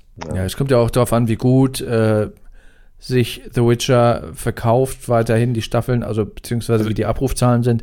Wenn glaube, die halt sagen, der Drops ist gelutscht so, dann wird es halt auch keine nee, nee, zehn nee, Staffeln geben. Also ich glaube, das ist jetzt schon ein absoluter Smash-Hit. Bei Netflix war es so, wenn du die letzte Folge geguckt hast, dann war das nächste, was du gesehen hast, äh, das habe ich vorher auch noch nie gesehen bei Netflix, war ein, ein, ein Bild auf dem Stand, es ist äh, bestätigt, die zweite Staffel kommt oder sowas. Ja, das ja. steht ja immer in der Beschreibung irgendwie. Er steht auch in der Beschreibung, ja. aber stand auch noch mal, wenn du die letzte Folge fertig geguckt hattest, dann so als nächstes, was dann kommt. Ne? Also, wie, wie lange ist jetzt draußen, Grobi? Seit, seit November, ne? Nee, seit, seit Dezember sogar erst. 20. Dezember. Ja, überleg mal, das sind jetzt äh, gerade mal knapp zwei Monate. Ja? Und schon steht fest, dass die nächste Staffel auf jeden Fall kommt. Und ähm, ich glaube, das ist, hat die einfach komplett überrollt. Also ich, ich muss ganz ehrlich, ich würde sogar noch einen Schritt weiter gehen. Äh, ich muss ganz ehrlich sagen, ich habe das Gefühl, die haben durch einen glücklichen Zufall es geschafft, Game of Thrones genau in dem Moment zu beerben, wo es fertig war einerseits und alle äh, sowieso enttäuscht waren vom Ende und sagen. alle irgendwie gesagt haben so, was kommt jetzt? Mhm. Was, was kommt als nächstes? Was kann ich jetzt gucken? Und dann kommt was, was nicht nur ein schlechter Abklatsch ist, sondern das Genre so ein bisschen wieder neu erfindet. Ne? Ich meine, gut, die machen jetzt nichts, was noch nie da gewesen ist, aber sie machen was, was jetzt nicht unbedingt so in den letzten zehn Jahren irgendwie da war. Ja. Ja. Also ich, äh, jetzt muss ich doch irgendwie mal nachgucken, weil ehrlich gesagt, ich habe zwar auch immer wieder mit, äh, was mitbekommen, aber wie erfolgreich The Witcher eigentlich wirklich war. Und Netflix selbst spricht ja vom größten Erfolg irgendwie 2019 und 76 Millionen Haushalte haben äh, die Serie gesehen. Wobei, ne, die bringen auch selber wahrscheinlich Zahlen raus, wer weiß, ob die so stimmen. Aber ja, ich, also vom Gefühl, als ich so gesehen habe, ich weiß nicht, ist es, ist The Witcher ein Stranger Things? Meiner Meinung nach irgendwie nicht. Äh, was ist jetzt dein Maßstab? Stranger Things ist sehr, sehr gut oder was meinst du? Ja, im, im Sinne vom Erfolg her. Ja, ja vom Erfolg. Von, von Impact. Und wie jeder drüber redet und so. Also eine Arbeitskollegin von mir, die mit Fantasy und also Kram gar nichts am Hut, äh, am Hut hat, die hat mit ihrem Freund halt auch The Witcher geguckt und ihre Aussage war dann, ja, war ganz gut, ich fand's aber echt gruselig teilweise. So, aber, so das war ihr quasi ihr Resümee, worüber wir jetzt seit über einer Stunde reden. So, und ähm, das ist halt was anderes, glaube ich, als Stranger Things, so vom Gefühl. Ich weiß nicht, ob ich äh, da verkehrt bin oder so, aber ich habe irgendwie das Gefühl, das ist, ja. vielleicht kommt das ja noch. Ich meine, Stranger Things war ja, glaube ich, auch mit jeder Staffel erfolgreicher. Ja. Ne? Also ich finde das ein bisschen schwierig vom Vergleich, weil das eine ist halt Fantasy und dann auch so krasses Hard, äh, äh High Fantasy und das andere ist halt so 80er Nostalgie. Ja, aber natürlich auch Fantasy und auch nicht ganz ungruselig. Ja, ja, also, ja, ja, ja, gut, das, ja, so, eher so Richtung Horror, würde ich sagen. Ähm, aber interessant ich auch, man sollte ja vorsichtig behaupten, mit 80er sprichst du mehr Leute an als mit so High Fantasy. Ich bin, aber man ist trotzdem überrascht. Ne? Jetzt mal eben zu Stranger Things irgendwie, wo jeder irgendwie, oder man hat das Gefühl, viele Sachen werden so auf Weichspüler irgendwie produziert, damit es möglichst viele anspricht. Es muss irgendwie gute Laune sein, es muss irgendwie am besten noch irgendwas sein, was in der Popkultur irgendwie gerade da reinspielt. Und da überrascht mich das aber schon, dass solche eher Nischensachen, die gut gemacht sind, dann doch so einen Erfolg haben, wie eben Stranger Things. Also das, äh, aber das ist doch ein totales Netflix-Ding, finde ich. Also Netflix hat so ein paar Perlen, dazu gehört äh, Stranger Things, definitiv. Wenn es nicht sogar die Perle ist, die Netflix-Perle. Meiner Meinung nach gehört jetzt auch The Witcher dazu. Mhm. Und den Rest zwischen diesen Perlen füllen die auf mit absoluten mittelmäßigen Trash. Also wenn du jetzt mal dieses, diesen Reiter dir anguckst äh, in Netflix, wo die ganzen Originals nacheinander kommen, ist ja 90 Prozent, ist ja Quatsch. Naja, ja, also so würde ich das jetzt nicht ja, sagen. Ja, also das, das kann man gucken, aber das ist auch wirklich nicht mehr als irgendwie kurzer Zeitvertreib. Man muss natürlich sagen, dass zum Beispiel uh, The Witcher oder Stranger Things ist natürlich auch sehr teuer und sehr gut produziert. Was andere, also andere Serien haben bei Netflix halt nicht so ein Production Value, wie zum Beispiel Sex Education. Finde ich, ist, ist, eine, ist eine tolle Serie, die macht Spaß zu gucken, aber ist natürlich jenseits von dem, was da irgendwie The Witcher und, und uh, Stranger Things bietet, weil es halt ein ganz anderes Setting Oder hat. You. Also Oder ist doch auch eine Netflix-Perle. You zum Beispiel, ja. ja das ist auch eine fette Serie. You, hier die Stalker-Serie. Ja, das ist, ist halt auch jenseits von Fantasy. Das ist natürlich fiktional, aber ist jenseits von irgendwelchen Fantasy-Dingen, sind aber trotzdem gute Netflix-Serien. Oder Dark. Ja, deutsche ja, das sind die Perlen. Ne? Also ich finde, die haben immer so Leuchttürme aber die machen halt nicht nur Leuchttürme nacheinander oder sagen, wir machen halt nichts zwischen rein, sondern wir konzentrieren uns auf die Leuchttürme, sondern die sagen, ja, pff, wir müssen halt Content für alle machen. Die, die, die, die, Genres, die da so zwischendrin sind, zwischen den Leuchttürmen, die füllen wir halt mit mittelmäßigem Zeug ja, auf. Ja, da kann auch nicht jeder Schuss ein Treffer sein, also das ist auch klar. Ja, das ist ja, das hat ja auch nichts damit zu tun, wie jeder Schuss ein Treffer ist. Das ist ja eine gewollte Strategie. Die wollen einfach möglichst viel eigenen Content produzieren, um so wenig Content wie möglich fremd einzukaufen. Das ist eine ganz klare, das hat, das ist einfach, äh, das hat monetäre Gründe, ist doch klar. Es ist viel billiger für die, wenn sie Zeug den Leuten zeigen, an dem sie selbst die Rechte halten, als die Rechte irgendwo einzukaufen. Das hat ja Potenzial mhm. noch für, mal, für einen eigenen Podcast, oder? Ja. Ups. Hör mal, du sollst ja auf Podcast konzentrieren. Ja, ich, ich wollte nur mal gerade hier beim Netflix mal reingucken. So, äh, Riverdale, Riverdale ist jetzt auch nicht super spektakulär, aber ist auch eine Serie, die man so okay weggucken kann. Narcos zum Beispiel. Ich weiß jetzt nicht, ob das alles eigene Produktionen sind, äh, aber ich finde so im Portfolio, gut, das ist jetzt hier die sehr beliebt auf Netflix-Strang. Äh, da sind schon einige gute Sachen dabei, aber die auch nicht nur Netflix produziert haben. Ich sehe hier gerade Vikings, zum Beispiel auch eine sehr gute Wikinger-Fantasy-Serie. Hm? Das ist kein Netflix-Original. Nein, sage ich ja, habe ich doch gesagt. Wenn du mir zuhören würdest, hättest du es auch gerade gehört. Lief ursprünglich auf Amazon Prime. Das habe ich damals ein bisschen schwer, weil ich für dich immer doppelt. Habe ich damals bei Amazon Prime äh, äh, geschaut, finde ich auch, könnte man auch noch mal einen Podcast zu machen, auch eine sehr gute Wikinger Fantasy Serie etc. Aber zurück zu äh, The Witcher. Also ich finde, woran du auch ablesen kannst, dass das ein Überraschungs-Smash-Hit auch für Netflix wahrscheinlich war ist die Tatsache, dass dieses Lied von äh, dem Barden, was der Barde immer singt, wenn er, wenn er mit dem Geralt durch die Gegend läuft, ne? auf Englisch singt er Toss a Coin to Your Witcher, äh, das ist ja auf, äh, auf Spotify ist das ja gechartet. Das ist richtig abgegangen.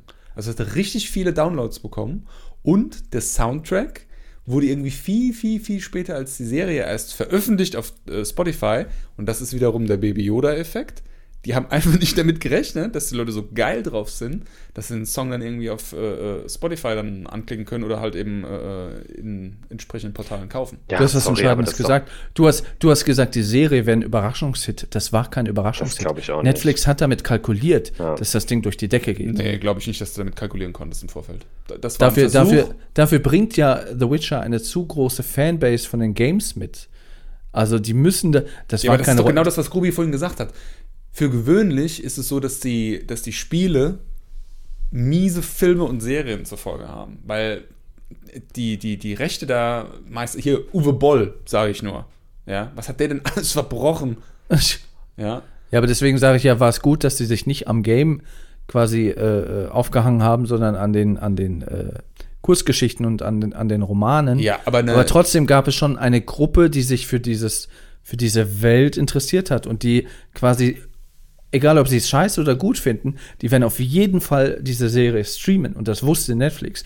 Und die haben zusätzlich dazu ja auch nochmal ordentlich Marketing dafür gemacht. Deswegen war das kein Überraschungshit, wo die gesagt haben, wir produzieren das mal und stellen das mal so unauffällig in die, nee, in die, in die Videothek, sondern das war, das war schon kalkuliert. Das war, das war genauso kalkuliert, wie The Mandalorian kalkuliert war. Und genau aus dem Grund gab es auch keine Baby Yoda äh, weil das dann doch ein krasserer Smash-It war, als die Leute gedacht haben. Ja, aber das ist für mich einfach nur Dummheit, mal ganz ehrlich. Also spätestens seit Game, äh, seit ähm, Hunger Games, wo dieses Lied plötzlich auf Platz 1 der Charts war, äh, was die Katniss da gesungen hat, äh, da, da musst du doch sowas realisieren, dass so ein, da, da hätte ich direkt irgendwie schon im Vorfeld gesagt, okay, alle äh, Songs, die der Bade singt, die packe ich direkt irgendwie überall hin, wo man sie kriegen kann. Eben. Und das wurde nicht gemacht. Ja. Und das wurde deswegen nicht gemacht, weil man nicht antizipiert hat, dass es so einschlägt. Die Serie schon, aber jetzt nicht die Bestandteile wie diese, wie diese Songs. Die waren ja auch dann relativ schnell, waren die ja äh, published. Nein, Stefan, nein, du bist einfach eine Baby, falsch. Eine Baby Yoda, eine Baby Yoda Puppe muss halt erstmal entworfen und produziert und an den Markt gebracht werden. Also da hinkt natürlich auch der Vergleich ein bisschen. Und ich, ja, ich finde halt so zu sagen, dass das ein Überraschungshit war, das ist einfach falsch. Mein Name ist Stefan Schreier und wenn ich keine Major Promotions fürs Radio plane, dann sitze ich im Marketing Department von Netflix. also ich, äh, ich würde behaupten, ihr, die, der Erfolg, sie haben den erwartet. Hilf mir doch mal. Hä? Das machst du ganz gut, Grubi, dass du ihm nicht zur Seite springst. ja, also, das ist wieder dieses, wenn man versucht, diplomatisch zu reden und man stammelt so lange rum, bis sich die Gemüter wieder beruhigt haben. Mm, ne, ich äh, glaube, sie haben gehofft und die, die, die Hoffnung wurde erfüllt oder? Oder vielleicht eventuell übertroffen. Aber ähm, ich kann mir auch nicht vorstellen, dass sie es äh, mal eben so und auch, naja. Also, ich, meiner Meinung nach ist es einfach nur dumm, dass sie die Spiele da nicht, äh, äh die, die Songs da nicht online gestellt haben. Also ich glaube, das war ein Smash-It. Ich glaube, das kann Game of Thronesige Züge annehmen. Also ich weiß nicht, ob es größer werden kann als Game of Thrones, weil Game of Thrones war schon ja. richtig groß. Aber ich glaube, es ist genau die richtige Zeit gewesen. Es hat alles perfekt gepasst. Von daher war das von der Platzierung her, jetzt von der Chronologie, perfekt getimt. Story ist gut, Welt ist interessant. Besetzung ist top. Also Henry Cavill, über den haben wir jetzt auch fast gar nicht gesprochen.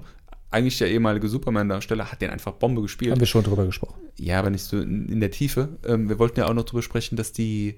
Mach nicht schon wieder so ein Gesicht, sonst verprügel ich dich nach dem Podcast wieder so wie immer.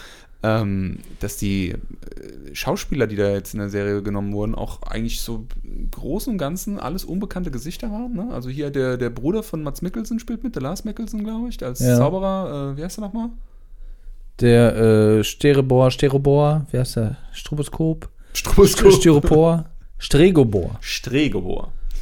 Und außer ihm und dem Henry Cavill waren alle anderen eigentlich relativ unbeschriebene Blätter. Also haben natürlich schon irgendwie äh, ein bisschen was gemacht, aber Ja. Du sollst den Grubi anrufen, die Verbindung ist abgebrochen. Nee, jetzt, jetzt Oh. bin ich wieder da. Bei, bei Duncan auch? Ich kann ihn hören. nee. Achso, kannst du ihn hören. Okay. Achso, ja, bei, bei mir steht noch Stefan, irgendwo Stefan hat eben ganz komische Grimassen gemacht. Ich habe überhaupt nicht verstanden, was er von mir will. Schneiden wir raus. Ich dachte, ich dachte, er muss einen Pups lassen. Ja, wir waren gerade bei den Schauspielern. Also Schneiden wir ich, nicht raus.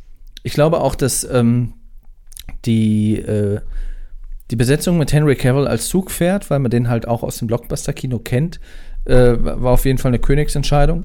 Ja, aber überleg Ich doch denke mal, auch- also in dem Moment, wo das äh, angekündigt wurde und alle plötzlich gesagt haben, was soll das denn? Und keine Ahnung, also da wäre ich auch nicht gerne bei, hätte ich nicht gerne bei Netflix gesessen. Irgendwie, wenn du dann plötzlich im Internet liest, was für eine beschissene Entscheidung, was soll der denn da? Am Ende hat sich's beruhigt, aber in dem Moment muss es doch der Horror gewesen sein. Ja, gut, er hat polarisiert und dann positiv überrascht. Das war das, was ich vorhin gesagt Ja. habe. Ähm, dann, äh, Duncan hat es gerade gesagt, hier der Bruder von Mats Mikkelsen, der Lars Mikkelsen als äh, Stregobor. Jo, hat man auch schon mal irgendwo gesehen. Äh, aber ansonsten sind es natürlich unbekannte Schauspieler, die durch diesen Überraschungshit dann auch sicherlich da mal ihren Durchbruch haben. Was ich dann wiederum für gefährlich halte, weil äh, wenn natürlich irgendwann äh, die Schauspieler wie, wie beispielsweise hier eine, eine Anja Chalotra, die Jennifer spielt, irgendwie auch ange andere Angebote und hochkarätigere Angebote bekommt und irgendwann auch zu äh, The Witcher Goodbye sagt, dann ist halt die Frage, was macht man da? Nächste Emilia Clark. Ja. Ja gut, die hat ja, die hat ja Game of Thrones bis zum Ende durchgezogen. Nee, aber die ist absoluter Aspirant für so den, den, den Fame durch die Serie so zu bekommen, wie Emilia Clark das gemacht hat. Ja, aber was kam danach? Sag mir einen Film, wo Emilia Clarke gut ausgesehen hat. Also, wo, wo sie keine das ist das einzige Kriterium für dich, ne? Wo hat Nee, sie gut nein, wo sie, ausgesehen? wo sie eine schlechte Figur, äh, wo sie eine gute Figur abgegeben hat. Also wo sie schauspielerisch einfach auf einem hohen Level agiert. Ja, die Frage ist, was waren das dann Ja, für also Filme? ich würde jetzt nicht sagen, sie dass die gespielt hat? schauspielerisch auf einem hohen Level agiert. Die spielt halt immer die äh, Daenerys irgendwie, äh, ist immer die gleiche Figur. Da ist überhaupt keine, nicht. Hast du mal ein ganzes halbes Jahr geguckt? Nein, ich meine jetzt nicht in, sie spielt immer, also nicht aller äh, Brad Pitt oder Leonardo DiCaprio, sie spielt sich selbst, sondern du hast ja bisher jetzt noch nicht äh, eine sehr breite Palette an Charakteren von ihr gesehen. Das meine ich damit. Du hast jetzt immer diese, keine Ahnung, wie willst du das nennen, taffe Frau erstmal. Ja, aber es, es kommt halt nicht an, an die Daenerys ran. Also kann er halt auch ein. Ja, die hat ja aber auch eine krasse Charakterentwicklung Eine durchgemacht, oder? Also es war ja, ich glaube, ich meine, äh, ich habe jetzt nicht verfolgt, was sie alles noch für Filme gemacht hat. Auf mich wirkte es so, als wären es eher so Liebesdinger, die sie danach noch gemacht hat. Terminator Genesis, ist sie die Sarah Connor?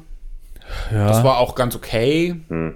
Aber das ist so, ich meine, vorher Na warst du, du hast sie okay. als verletzliches kleines Mädchen gesehen und dann war sie voll, nachher die Herrscherin. Ja, sie hat halt auch so Bambi-Augen, ne? Also Ja. das ist schwierig mit ihr, mit einer anderen Rolle. So, und also, Ja. ja. bei Jennifer, die hat's mega geil gespielt, was aber auch, ich glaube, es liegt auch immer so ein bisschen klar an der Rolle, wer mich total aufgeregt hat. Ich weiß nicht, ob er vorhin, als ich weg war, noch darüber geredet hat, aber Ciri, die hat mich wirklich genervt.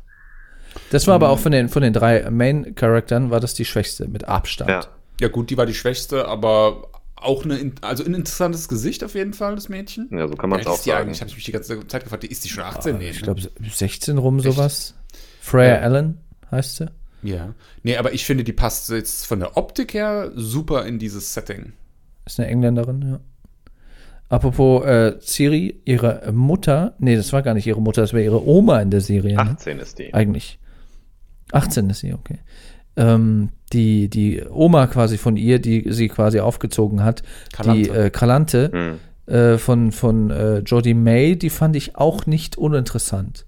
Das war geil. Also Also, das muss man mal Ja. sagen für so eine Serie. Das ist, obwohl es ja quasi so im, äh, auf alt gemacht ist irgendwie, ne, so, äh, keine Ahnung, im Mittelalter spielt Fantasy und so, hast du wirklich starke Frauencharaktere und das ist ja so richtig 2020 schon irgendwie gewesen. Also das muss ich echt sagen, so dass die da in die Schlacht geht und dann irgendwie die Männer eher so die Weicheier sind.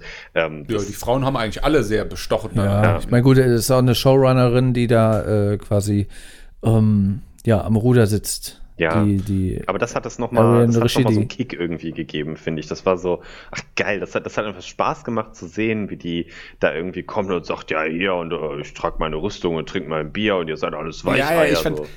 ich fand das super. Ich fand auch dieses Verhältnis zwischen ihr und dem, ähm, dem Ehemann. Ja dem, dem König, das fand ich auch super, so dieses Power-Couple, ne? Mhm. die aber auch sich zu 100% darüber bewusst sind, dass sie das sind und die das dann auch so voll ausleben, so in der Schlacht auch und so, die das so richtig zelebriert haben. Das fand ich, das fand ich sehr modern. Also ja. definitiv moderner, als das bei äh, Game of Thrones war. Ja, auf jeden Fall. Nee, bei Ciri war so, da hat mich halt nicht nur, glaube ich, die weil ich finde, es liegt ja auch nicht nur an den Schauspielern, sondern wie ist die Rolle auch geschrieben. Und ich fand das so ein bisschen Boah, ich weiß nicht, ich meine, gut, in dem Spiel, Spiel äh, hast du sie nicht als kleines Kind, sondern eher, äh, wenn sie schon erwachsen ist. Aber dieses, dauernd verhuschte und oh Gott und alles ist und ich hasse alle Menschen und also irgendwie hat mich das genervt. Am schlimmsten fand ich, ist jetzt auch subjektive Wahrnehmung, aber am schlimmsten fand ich halt diese Szene, ähm, die klaut einer Frau auf dem Markt das Pferd, wo die Frau schon irgendwie sagt, sie hat irgendwie nichts und lädt sie zu sich nach Hause ein. Dann reitet die irgendwie weg, macht da voll das Chaos, das Pferd von der äh, stirbt von der Frau, die Frau kommt auch zurück und nimmt sie bei sich zu Hause auf. Und was macht die blöde Kuh Ciri? Haut einfach ab, ohne ein Wort zu sagen. Weißt du, das war so, boah, nee, muss doch nicht sein. Mhm. Naja, sie ist halt so ein verwöhntes Königskind. Ja, ne? also. ja, ja. Boah, bleh. Die hat sich halt selbst noch nicht gefunden. Ne? Die ist halt auch sehr verletzlich, aber man weiß eigentlich auch, okay, die hat irgendwie total die krasse Macht auch, wenn sie die ausspielt, ne? wenn sie halt irgendwie in Gefahr ist. Aber ja, ich fand es einfach, also da waren halt äh, äh, Gerald und Jennifer zu stark von der Charakterzeichnung her. Ja schon schon. Was ist das eigentlich für ein weirdes Ding in dieser Serie mit diesem, das Kind ist irgendwie so einem alten geilen Bock versprochen? Das Recht der Überraschung. Ja, was, was soll das? Also, warum, hä, was ist das für ein. Das, das finde ich ein bisschen unmodern. Ja, also erstmal zu der Frage, Recht der Überraschung, muss es immer ein Kind sein? Da hatte ich mich mit welchen drüber unterhalten, weil heißt das nicht einfach, die sagen ja auch selber, du bekommst was, von dem der andere noch nicht weiß, dass er es bekommt. Erst Nein, das war doch der Witz in der, in der, in der Folge. Also er sagt, äh, gib mir irgendwie das nächste, was kommt, ein, ein Hundewelpe oder ein Sack Reis. Und dann muss sie halt brechen, weil sie halt schwanger ist. Ja, genau. Der aber da hat, äh, ich weiß gar nicht, also ein Freund von mir hat dann auch gesagt, jetzt mal so gesehen, er hat dann gesagt, ja, hier machen wir einfach rechte Überraschung, hahaha. Und die rastet voll aus. Die wussten doch schon, dass die schwanger ist. Dann ist es doch gar keine Überraschung mehr gewesen, oder bin ich jetzt blöd? Das heißt, wenn sie plötzlich jetzt erfahren nee, hätte. Nee, sie wussten das, sie wussten das in dem Moment, wo sie dann gebrochen hat, weil sich dann jeder denkt, wieso bricht die jetzt einfach so, dann ist sie schwanger. Ja, ja, genau. Also das können die nicht gewusst haben. Also, ja, ja weil man im das, Mittelalter das nur gebrochen hat, wenn man schwanger war. Ja. Grubi, das ähm, solltest du wissen. Äh, Frauen müssen halt mal brechen, wenn die Ja, aber ich halt, muss äh, auch manchmal brechen. Das heißt nicht, dass ich schwanger bin. du kannst doch nicht schwanger werden. ja, du bist ja auch ein Junge, du hast einen Penis, du kannst nicht schwanger werden. ja, Frauen brechen nur, wenn sie schwanger sind. Dann hätten wir das in diesem Podcast auch geklärt. Ist in Ordnung. Date tanzen. Ja. Ach. Sollte einfach ein Witz sein, Grubi, Mensch. Stell dich jetzt mal nicht so an. Yes. Aber apropos, apropos Kinder kriegen und schwanger werden, was sagen wir zu der äh, Abbildung von ja, Sex und Nacktheit in der Serie? Wodurch man ja schwanger wird? Das ist sehr Game of Thrones gewesen. naja, es war, hätte ruhig mehr sein können, ne? Findest du? Ja, weiß, weiß habe ich die Szene Man hat keinen Penis aber gesehen, ne? Also bei Game of Thrones hast du auch Penisse gesehen das stimmt. Ja. Aber ja, sieht man nicht. Ich glaube, bei, bei Netflix gibt es nicht eine Sendung, äh, bei der du einen Penis siehst, oder? Hab, ich glaube, ich habe noch nie einen Penis bei Netflix gesehen. Ehrlich gesagt, achte ich da jetzt. Ich wähle meine Serien jetzt nicht nach Penissen aus.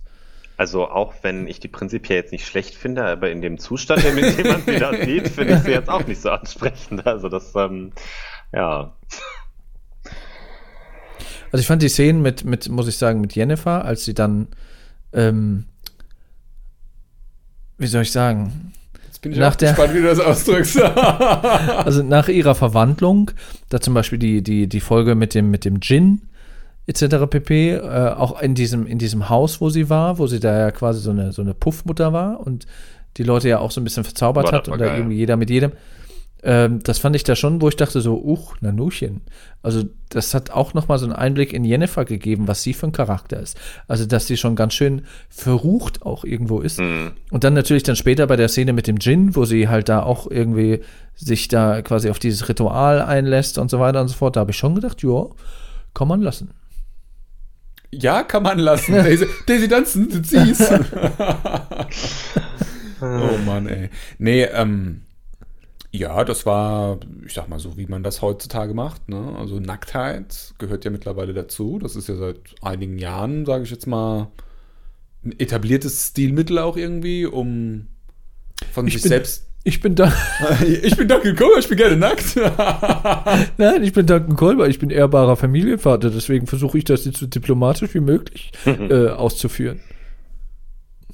Was willst du denn, dass ich sage? Willst du sagen, dass ich sage, äh, Jennifer war eine geile Sau oder was? Ja. Pff, ja, ich hab's jetzt nicht so mit dunkelhaarigen. Ja, Frauen. ich weiß, du stehst eher auf blond. Patrick, was sagen wir zu, äh, du hast es kurz äh, angedeutet, äh, Henry Cavill, was sagen wir dazu? Ja, ich finde, da also hat du? mir so eine Szene gefehlt wie bei Jon Snow, ne? Wo, wo man den Hintern so gesehen hat. Das war ja schon so, ach ja, guck mal an. ne, keine Ahnung. Also ich, äh, ich weiß nicht, also ich fand es jetzt für mich. Für, Sieht man den kleinen John in, in Game of Thrones? Das habe ich gar nicht mehr präsent.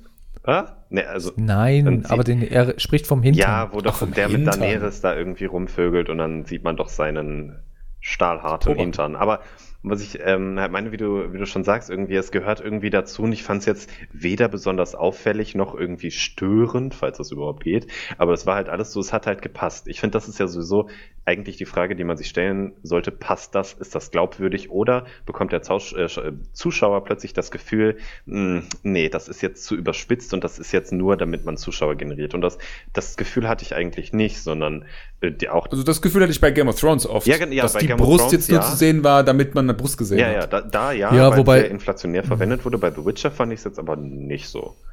Nö, war Da okay. hat es halt so gepiekt in diesen Szenen, wie mit dem, mit dem, hier dem Haus, wo sie die verzaubert hat, wo sie ja auch so eine Maske auf hat, wo das kurz so ein bisschen Fifty, Shade of, Fifty Shades of Grey mäßig war. Aber ja. es war äh, nicht. Das, das piekt dann kurz. Ja, aber es war, also korrigiert mich, aber das waren ja nicht jetzt extrem hübsche Menschen, die da miteinander rumgemacht haben, sondern das waren ja auch ganz normale Leute irgendwie. Und das hat es wieder, finde ich, irgendwie so normal gemacht. Und weißt du, du hast danach auch gesehen, wie die, als der Zauber dann weg war, die sich so irgendwie verstört angeguckt haben und so. Das hat ja auch nur, weiß ich nicht, ihre Macht wieder gespiegelt und keine Ahnung, und dass die die Leute zu was bringt, was sie nicht wollen. Und das war jetzt, ich fand, das war auch nicht übermäßig erotisch, sondern das hat einfach dargestellt, was sie für eine Macht hat.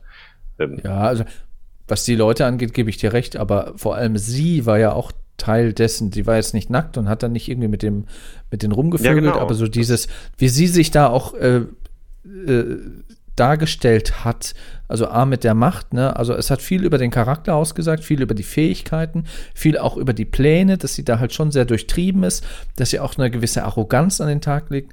Das hat irgendwie genau diese Szene hat, finde ich, viel ausgesagt, hatte aber auch dieses, dieses oberflächlich äh, gesagt, auch dieses Sexappeal, was, was von ihr dann auskam. Mhm. Also ich finde, die Serie macht das genau richtig, die macht nicht zu viel und nicht zu wenig.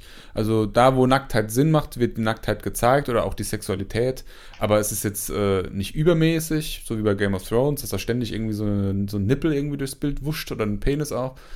Und was, was auch nicht gemacht wird, was mich immer sehr stört, was gibt's denn da zu lachen, Stefan, ne? Weil er Penis, Penis, gesagt, gesagt, hat, ja? Hm, das ist der Penis. Nein, Quatsch. Ähm, was mich auch immer so stört, ist, wenn die in so Hollywood-Filmen irgendwie morgens aus dem Bett aufstehen und dann halten die sich immer so irgendwie die Decke irgendwie so vor die Brust, dass man nichts sieht. Dann sollen sie die Szene doch einfach weglassen. Also was soll das? Als ob jemand morgens so aufsteht und hält sich irgendwie so die, die, die Brust bedeckt mit der Decke. Ja, aber dann müssen sie halt wieder von der Altersfreigabe da irgendwie wieder hochgehen und so. Und lass die Szene einfach weg. Ja. Bei, bei Star Wars gibt es auch keinen Sex. Oh, die haben ja auch immer diese, diese, diese L-förmigen Bettdecken quasi, wo, wo halt der Mann ist halt irgendwie immer bis zum Schritt bedeckt und äh, so, äh, die ja. Frau, die neben ihm liegt, ist dann quasi so, ist, ist, sind halt die, die, die Boobs bedeckt. Apropos, das wollen wir nicht unerwähnt lassen, weil wir ja vorher noch drüber gesprochen haben, dass ja auch Triss auf dem polnischen Playboy zu sehen war, wenn wir jetzt schon über Nacktheit reden. Ja. Das, also das müsste, das habe ich vorhin im Vorfeld vom Podcast haben wir da schon drüber gesprochen. Das habe ich ja auch nicht kopiert. Also wer, wer war jetzt auf dem Playboy? Eine virtuelle Figur oder eine virtuelle eine Figur aus The Witcher 3, wenn ich wenn ich richtig ja, liege. The, The Witcher die, 2, da war es schon irgendwie. Oder 2, ja. ja. Die Triss Marigold. Und die das war im polnischen Playboy als animiertes Wesen. Ja. Ja. Auf dem Cover. Das ist ja gerade der Gag an der Sache, dass sie. Als, das als Centerfold in der Mitte irgendwie zum komplett nackt ausziehen. Äh, nee, als Titel. Äh, Titelding. Übrigens. Ja, ähm, was jetzt nackt oder nicht nackt? Ja, du siehst halt, dass sie nackt ist, aber sie dreht sich irgendwie so weg. Das ist doch absurd, darüber jetzt, zu reden, weil es eine Videospielfigur ist, weil sie eh animiert ist. Dann ist die Ja, aber das ist ja genau das, was, was ich so. Äh, äh Man sieht die Brüste finde. nicht. Warum also war die denn zumindest auf dem Cover nicht?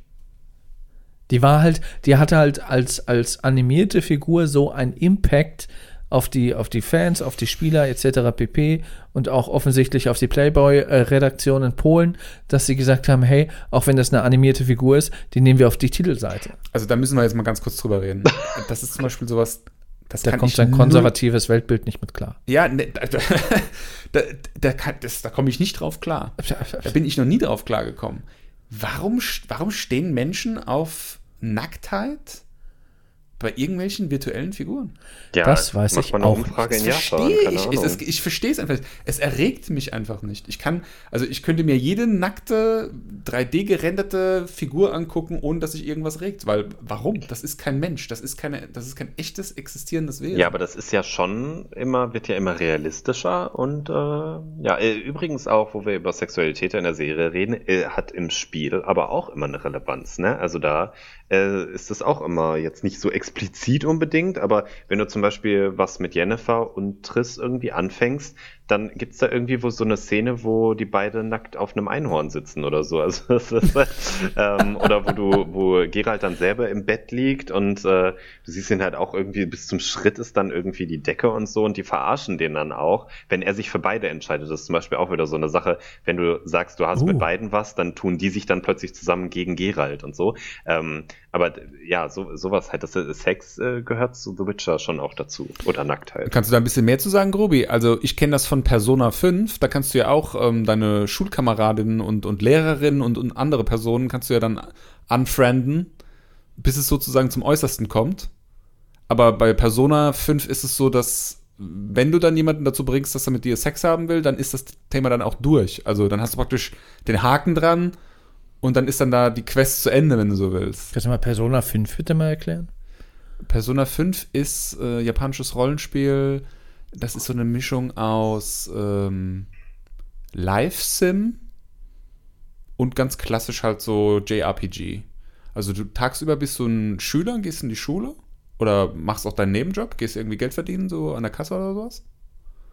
Und dann abends gehst du dann halt in den Dungeon und killst Monster. Aber bist du nicht äh, nachts dann in der Psyche von anderen Leuten und musst dagegen Viecher kämpfen oder so? Ist das nicht das? Ja, das ist, es kommt immer was Persona an. Also bei Persona 5 ist so, dass du mh, hm, im Prinzip ist äh, das so das popkulturelle Bewusstsein der Menschheit, in das du eindringst. Mhm. Also nicht einer individuell, sondern das, was sich durch alle sozusagen formt. Ah, okay. Ne? Ja, so. also zu der, kulturell gesehen. Zu der Beziehung, ähm, ja, da ist nicht so, dass es vorbei ist, weil es sind halt die Hauptfiguren. Also das hat schon immer wieder einen Einfluss und das ist ja eben das Interessante bei dem Spiel auch mit den Entscheidungen. Wenn du in Spielstunde 3 eine Entscheidung triffst, dann hängt dir das noch nach in Spielstunde 300. Irgendwie so. Also. Ja, aber führst du dann mit der Person auch eine Beziehung? Also äh, ja, gibt es dann nee. tatsächlich irgendwie so ein Be Beziehungsleben? Nee, nee, nee. Du hast da schon, ähm, wieder korrigiert mich in den Kommentaren, wenn es anders ist, aber es ist halt schon so, dass du deine, äh, deine Quest ja weiterverfolgst und so die, die Figuren verhalten sich nur anders. Aber du, und du triffst sie immer wieder im Laufe der Story. Ähm, aber es ist jetzt nicht so, als würden sie dir folgen oder irgendwie zu Hause auf dich warten und dann hast du, hast du plötzlich die Option zum Pimpern oder so. Also das äh, jetzt nicht. Ah ja, okay. Weil das ist auch sowas, das fand ich bei Persona irgendwie immer schade. Da hast du irgendwie äh, ewig an der Lehrerin rumgebaggert oder so dann irgendwann sagt sie so, ja, ich will dich, und dann ist dann das Ding zu Ende. Also, also nicht, dass ich die irgendwie äh, beim Sex, beim Vollzug irgendwie sehen wollte, aber ähm, das hätte man ja doch weiter ausspielen können, so im Rollenspiel, ne? Dass du dann ja. sagen musst, okay, äh, jetzt musst du die irgendwie mal ausführen, bei Laune halten, sonst trennt sie sich wieder oder sonst irgendwie sowas. Das kann ja auch ein, das kann ja auch ein Rollenspielelement in so einem Rollenspiel dann letztendlich sein. Ja, nee. Das ja, eher so zwischenmenschlich, was hat das für Konsequenzen? Da geht's ja, tatsächlich geht's dann gar nicht darum, oh, es kommt jetzt zum Sex, sondern da geht's ja eher darum, äh, wie, wie steht man zueinander und so. Hm. Äh, wollen wir mal irgendwie darüber reden, was wir, jetzt äh, reden wir schon eine ganze Weile, was wir denken, was in Staffel 2 äh, passiert. Genau, bevor wir dann zum Fazit kommen, äh, können wir da gerne mal irgendwie nochmal einen kleinen Ausblick auf Staffel 2 werfen. Also wie gesagt, die Charaktere haben sich jetzt mehr oder weniger getroffen, die sind mehr oder weniger an einem Ort, in einer Zeitlinie. Ähm, ich persönlich, der die Bücher jetzt auch nicht kennt, was könnte denn jetzt passieren? Also es wird wahrscheinlich weitergehen mit, mit Nilfgaard, die also, natürlich äh, auf ihrem Feldzug weiterhin sind. Die Schlacht am Ende, die ist ja auch, da geht es ja auch um Sodden ähm, nachdem die ja auch dann äh, Sintra eingenommen haben, wo ja Siri daherkommt und so weiter und so fort, die werden da wahrscheinlich sich weiter gen Norden kämpfen. Ähm, ja, wie geht's da weiter? Wie werden die aufgehalten? Also, jetzt mal noch ganz kurz vorab. Die erste Staffel ist ja im Prinzip nur sowas wie ein Epilog. Ne? Hm. Ja. Also die, die, die, in dem Moment, wo die sich begegnet sind, geht es ja eigentlich erst richtig los, oder? Grubi, äh, jetzt mal ohne zu viel zu verraten, was dann im Spiel irgendwie noch kommt. Das ist jetzt äh, erstmal nur die Spitze des Eisbergs, oder? Ich, ähm, also, ich, es ist eine ganz andere, ganz andere Sache irgendwie. Also, meiner Meinung nach ist das ja, was in der Serie passiert, was ganz anderes als in dem Spiel passiert. Ich meine, wir haben ja sowieso am Anfang schon gesagt, das bezieht sich eher auf Bücher und hat aber an sich nochmal mhm. eine eigene Geschichte und hat sich das selber irgendwie so zusammengeschustert, äh, wie sie meinen. Äh, allerdings muss ich direkt sagen, ich glaube ja nicht, oder beziehungsweise ich fände es sehr komisch, wenn sie jetzt sagen würden, ja, jetzt treffen sich die Leute und ab dem Zeitpunkt ähm, führen wir die Handlung mal fort, sondern ich glaube, dass es zum Beispiel in Staffel 2, da hoffe ich zumindest sehr, dass es da auch wieder sehr viele Rückblicke geben wird, unter anderem auch, wie ist Gerald überhaupt zum Hexer geworden, weil das ist eigentlich, finde ich, sehr spannend. Da würde ich mich zum Beispiel sehr freuen, wenn der Meister von ihm, der Wesemir, ja wenn der tatsächlich von Mark Hamill äh, verkörpert wird, seines Zeichen ähm, der Schauspieler von Luke Skywalker in der Star Wars, in den, in den Star Wars. So fügt sich alles wieder zusammen. ja. Ja, gut, der hat jetzt halt auch mal wieder Bock, bei einem erfolgreichen Format mitzumachen. Ja, oder die haben doch wie Duncan erkannt, dass ein Witcher doch wie ein Jedi-Ritter ist. Ja, nee. ja, nein. Das will er nicht hören. Also ich glaube, Mark Hamill ist halt auch so die, die, die, also gerade in dem Alter, in dem er jetzt ist, so der personifizierte Mentor.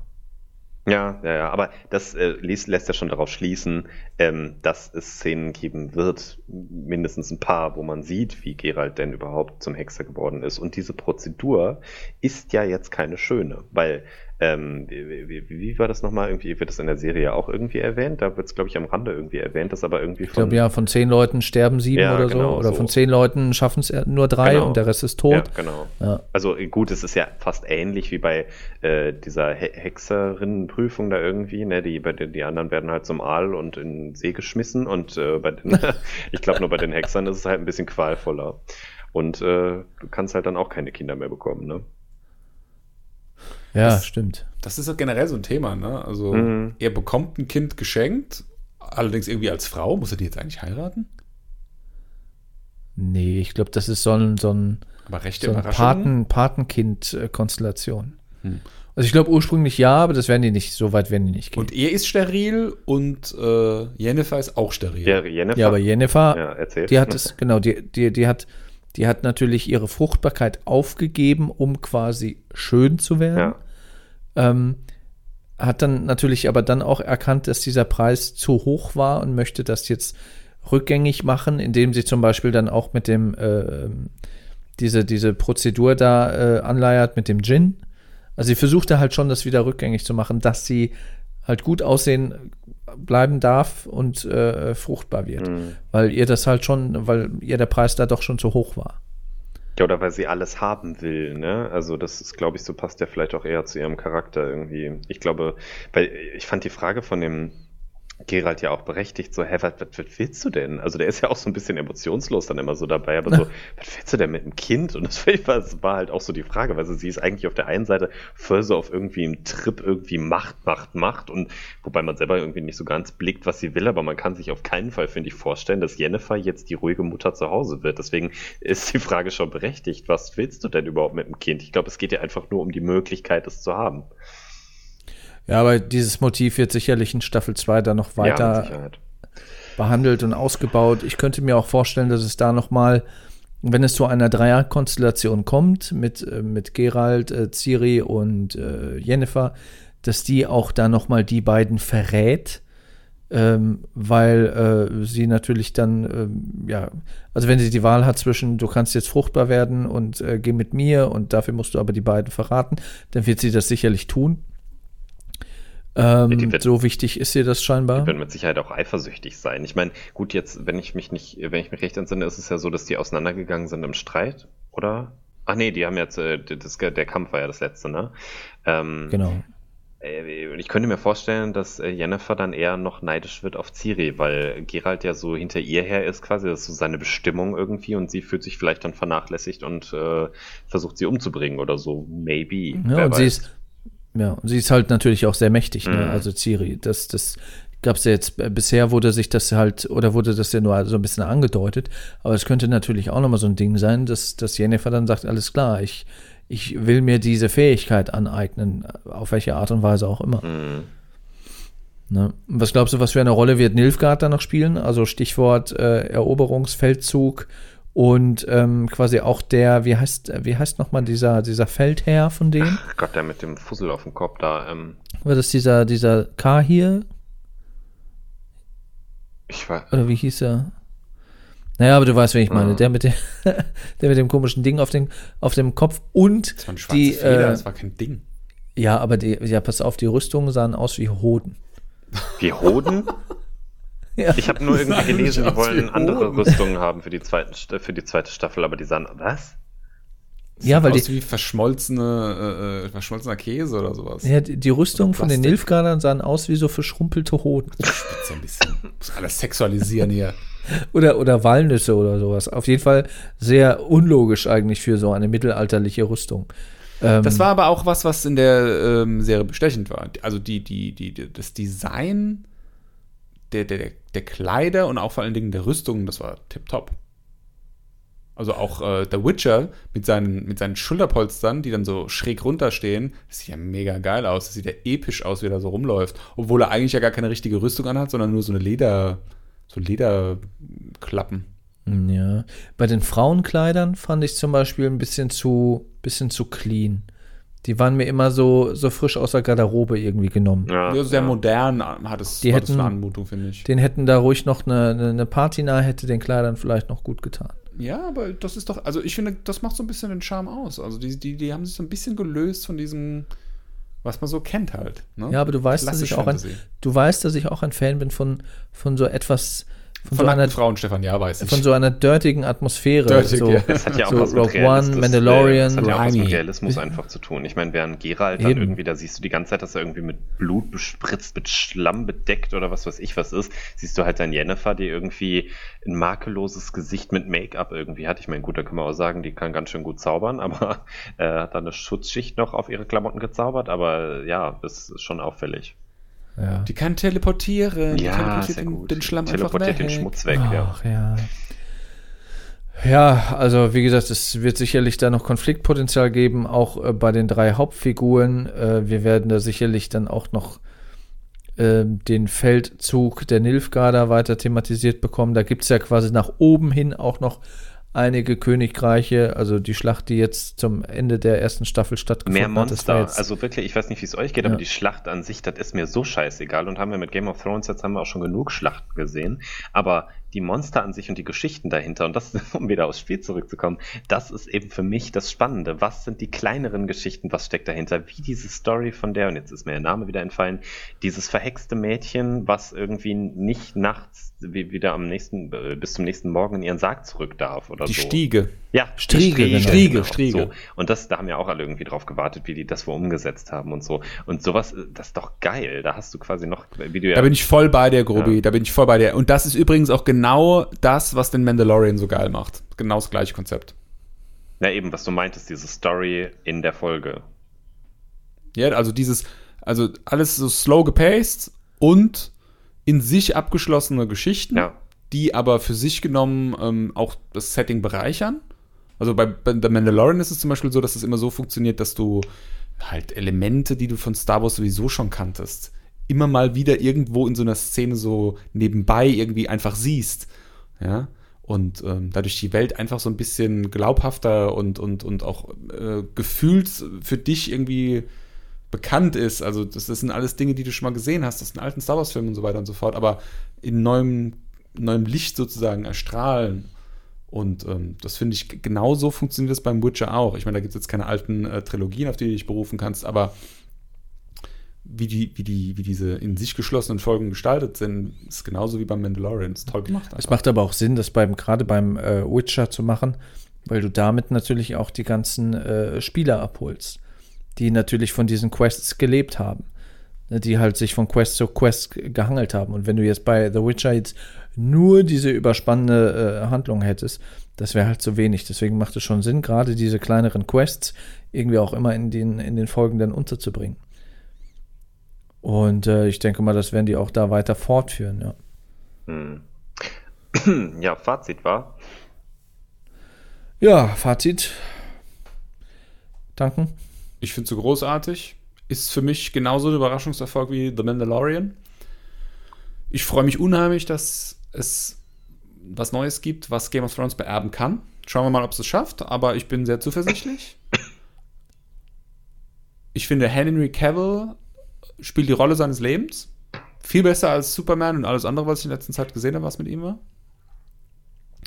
Ich feiere voll hart ab, dass so viele Unbekannte da eine tolle Figur machen. Ich feiere voll hart ab, dass äh, eine polnische Geschichte so viel Erfolg hat. Das haben die einfach mal verdient. Ja? Äh, ich finde es auch immer toll, wenn der Underdog gewinnt. Und das ist für mich in dem Fall einfach eine riesen, riesen Erfolgsgeschichte. Ähm, und ich finde es auch toll, dass das mal, ich meine, gut, das sind jetzt alles Hollywood-Schauspieler, aber dass das mal so jenseits von diesem amerikanisch gemachten Mainstream ist. Mhm. Hm. Ähm, ich sehe es ähnlich wie du. Ich finde, es ist eine sehr gute Serie, hat aber noch sehr viel Potenzial nach oben. Also wenn man jetzt die, die, ich will, ja, es ist natürlich immer blöd, den Vergleich zu ziehen, aber da fehlt halt noch so ein bisschen was zu dieser, zu diesem Impact, den äh, Game of Thrones hatte. Klar, es ist die erste Staffel, da wird halt erstmal geguckt, wie kommt das überhaupt an? Okay, kommt gut an, ja, hier habt ihr ein bisschen mehr Budget, da können die halt ein bisschen mehr mitmachen. Du hast ja zum Beispiel auch gesehen, dass gefühlt irgendwie auch gerade im Mittelteil so ein bisschen Budget gespart wurde für die Schlacht am Ende. Dass sie da gerade für solche, für solche optischen Steigerungen da in den nächsten, äh, dass die dafür halt in der zweiten Staffel dann nochmal mehr Budget bekommen, äh, damit das Ganze auch noch brillanter aussieht. Ähm, die Charakterentwicklung finde ich sehr gut bei allen drei Charakteren, wobei, wie gesagt, Siri da äh, mit Abstand die schwächste ist. Ich finde es aber gut, dass es reduziert ist auf diese drei und nicht irgendwie auf, auf verschiedene Königreiche und die Könige und wie die jetzt da irgendwie gegen die Nilfgaarder und so weiter und so fort. Also du, du bist. Geht es euch auch so, dass ihr immer Milfgarder hört? Du, du bist halt, du bist halt reduziert auf die, diese drei Charaktere, mit denen kannst du dich identifizieren. Und es fällt einem auch leicht, diese ganze Welt quasi mit deren Augen zu sehen. Und äh, das bedeutet nun mal auch, das macht es manchmal ein bisschen schwierig, aber auch anspruchsvoll, dass du demzufolge auch nicht alles wissen und verstehen kannst. Ähm, aber ich denke mal, mit, mit, mit Fortlaufen der Serie und jetzt dann auch mit der zweiten Staffel, wenn dann vielleicht auch die Kernhandlung mehr, mehr Fahrt aufnimmt, ähm, ja, wird das, glaube ich, noch eine rundere Geschichte. Also ich freue mich darauf, ich werde das direkt wegsuchten, sobald das, sobald es rauskommt. Und ja, mich dann wieder ärgern, dass ich ein Jahr warten muss, weil äh, vermutlich auch das Staffelende ähm, so endet, dass man sagt, ah, ich würde jetzt eigentlich am liebsten gern weiter gucken. Ja. Grobomat. Ja, ähm, da haben wir jetzt die perfekte Abstufung gehabt von sehr gut, gut bis okay, sage ich mal. Ich habe ja schon am Anfang irgendwie gesagt, ich bin nicht so begeistert und ich glaube, es liegt aber bei mir einfach an diesem Spiel, äh, also wie dieser Buch-Film-Effekt, weißt du? Also ich habe das Spiel gespielt, ich bin schon irgendwie drin und ich werde diese Serie auch definitiv weiter gucken. Es ist jetzt nicht so, dass ich sage, boah, ist das schlecht, das ist ja furchtbar und wie die es umgesetzt haben oder so. Ich finde, ich liebe The Witcher und ich trage immer noch dieses T-Shirt von der Gamescom damals, wenn es auch nur als Schlafshirt ist. Aber äh, The Witcher ist einfach geil. Und deswegen werde ich diese Serie auch gucken. Aber es gibt Serien, die mich mehr gepackt haben, wo ich wirklich dachte, was, wie geil ist das denn? Ob es jetzt Westworld war, The Leftovers, Sense 8 oder wenn oder dieser Harry Potter Effekt einfach, der eine ganze Generation irgendwie mitgerissen hat. The Witcher ist das für mich nicht und ich glaube, also für mein Gefühl liegt es halt daran, dass die Charaktere teilweise noch sehr an der Oberfläche kratzen, was einfach daran liegt, dass es nur acht Folgen sind, die auch nicht wirklich lang waren und nicht sich so viel Zeit genommen wurde, das detaillierter zu, zu beschreiben irgendwie. Vielleicht kommt es jetzt noch, da hoffe ich sehr drauf. Wie gesagt, ich bin The Witcher Fan und ich bleibe dabei, aber von der Serie, ich, ich kann jetzt auch schwer sagen, was ich mir erhofft hätte oder so, außer jetzt eben ne, dass man das vielleicht ein bisschen tiefer gehen dann noch hätte machen können. Ähm, ja, ich bleib dabei. Ich bin aber nicht so gehypt und ich bin jetzt auch nicht so, dass ich sage, oh mein Gott, ich kann es kaum abwarten, bis die nächste Folge kommt, sondern wenn sie dann da ist, dann werde ich so gucken und zufrieden sein. Das waren nochmal schöne abschließende Worte, Grubi. Yes. Ja. Damit sind wir auch am Ende dieser Folge, würde ich sagen. Grubomat, vielen, vielen Dank, dass du uns mit deiner, naja, Nicht-Anwesenheit beehrt hast. Ja, vielen Dank für die Einladung. Habt ihr sehr viel ja, Spaß aber gemacht. Aber dafür auch mit, mit Expertise und auch mit, mit Meinungen die auch, äh, ja, auch sehr gut waren und auch akzeptiert sind. Jetzt redet er gerade wie so ein Lehrer, der Stefan. ja, so, das kommt das Kompliment das, das gut, Kind hatte immer Meinungen, die auch akzeptiert waren von den Mitschülern. Ja, bei dir muss man halt immer sagen, es gibt immer nur deine Meinung und die falsche. Bei Patrick würde ich sagen, ja, ich kann das alles nachvollziehen. Aber es ist halt immer auch eine Frage, wie man das verpackt. Genau, man muss dir. es nur positiv verpacken. Ich fand es das gut, dass du ab und zu auch mal nichts gesagt hast. ja. Nee, war, war nett, ne? Gerne wieder. Ja, schön, schön, dass du dir die Zeit genommen hast für uns, Kobi. Ja, das machen wir gerne wieder. Yes. Was hast du denn sonst noch so, Patrick, sag ich mal so, für, für Steckenpferde? Mein Hund. Wo du sagen würdest, Doc, könnte ich auch noch was zu sagen. Ja, ich weiß nicht, ob zur Popkultur auch Hundeerziehung gehört, aber wenn ihr dazu mal was oh. macht, dann gerne. gerne. Ja, keine Ahnung. Inneneinrichtung, kommt vorbei. Ja, ähm. Also wir wollen ja äh, im Nerdy Fancy Future Shit Podcast auch öfter mal über Spiele reden. Vielleicht können wir dich da das ein oder andere Mal, mal wieder hinzuziehen. Ja, also gerade wenn es doch äh, mehr um Spiele geht. Wenn es sowieso dann um den Release dann demnächst auch geht von der äh, neuen Xbox und PlayStation 5. Ich bin dabei.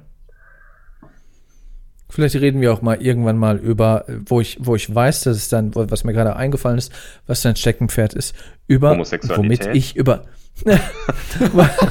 womit ich überhaupt nichts anfangen kann. ja, äh, dann doch. Ist äh, äh, Pokémon. Ach ja, guck. Ja, gut, das ist eine geile Idee. Ja, ich, auch da, äh, ihr bleibt eurem Motto treu, seid ihr wieder viel zu spät, weil jetzt äh, Schwert und Schild schon eine Weile draußen sind, äh, ne, die neuen Spiele. Nee, äh, nicht Schwert und Schild. Oldschool. Grubi, ich spiele mit meinen Kindern gerade Pokémon Rot und Blau und Gelb. Mm. Ja, man muss ja ganz am Anfang anfangen, das stimmt schon. Ja, ich, ich, ich, äh, ich baue die jetzt von null auf. ich mache die jetzt Pokémon Heroin abhängig. Ja. Hm. Da werden wir auf jeden Fall auf dich zurückkommen, Patrick. Ja, Okay. Wunderbar. Gut, so, Grubi, ähm, da du ja jetzt Gast warst, äh, hast du die Ehre, unserem Instagram-Kanal NFFS Podcast folgen zu dürfen. Du wirst dann damit der dritte Follower, den wir haben. Wie, Moment, wer, wer, ist denn das dann Nee, noch? stimmt nicht, der vierte, der vierte. Ich wollte gerade sagen, das bist Moritz du, das ist, ist der Stefan, dritte. Stefans Mutter und ich dann. Moritz, der freundlicherweise unsere Intros und Outros spricht. Nee, ja, genau, Moritz. Du wärst der Vierte, meine du Mutter folgt nicht. Du wirst der Vierte. Selbst deine Mutter findet das scheiße. Ja, okay, dann. Nee, meine Mutter. meine Mutter weiß noch nicht, dass ich sowas mache hier. ja, wir müssen uns noch outen. Genau. Bist noch nicht bereit, wenn du über Sex und Nacktheit bei The Witcher redest, das möchte deine Mutter nicht hören. ja, Patrick. Ja, ähm, wir sind auch, äh, Patrick, vielleicht ähm, kennst du das? Wir sind auch bei Snapchat und bei TikTok. No, ihr seid auch bei TikTok. Ja, das ist ja, ja klar. Das mir leider zu Wir müssen halt die 10- bis 14-Jährigen ja. abholen. Hey Baby, was geht ab? Gut, so, ja. vielen Dank. Ja, gerne. Adieu, bis zum nächsten Mal. Wir hören uns. Ciao, ciao. Tschüss. Und so weiter. Ja, und gerne positive Bewertung bei iTunes hinterlassen, eine Rezension, uns überall folgen und überhaupt. Oder dein Lieblings-Wu-Tang-Clan-Mitglied. Ach.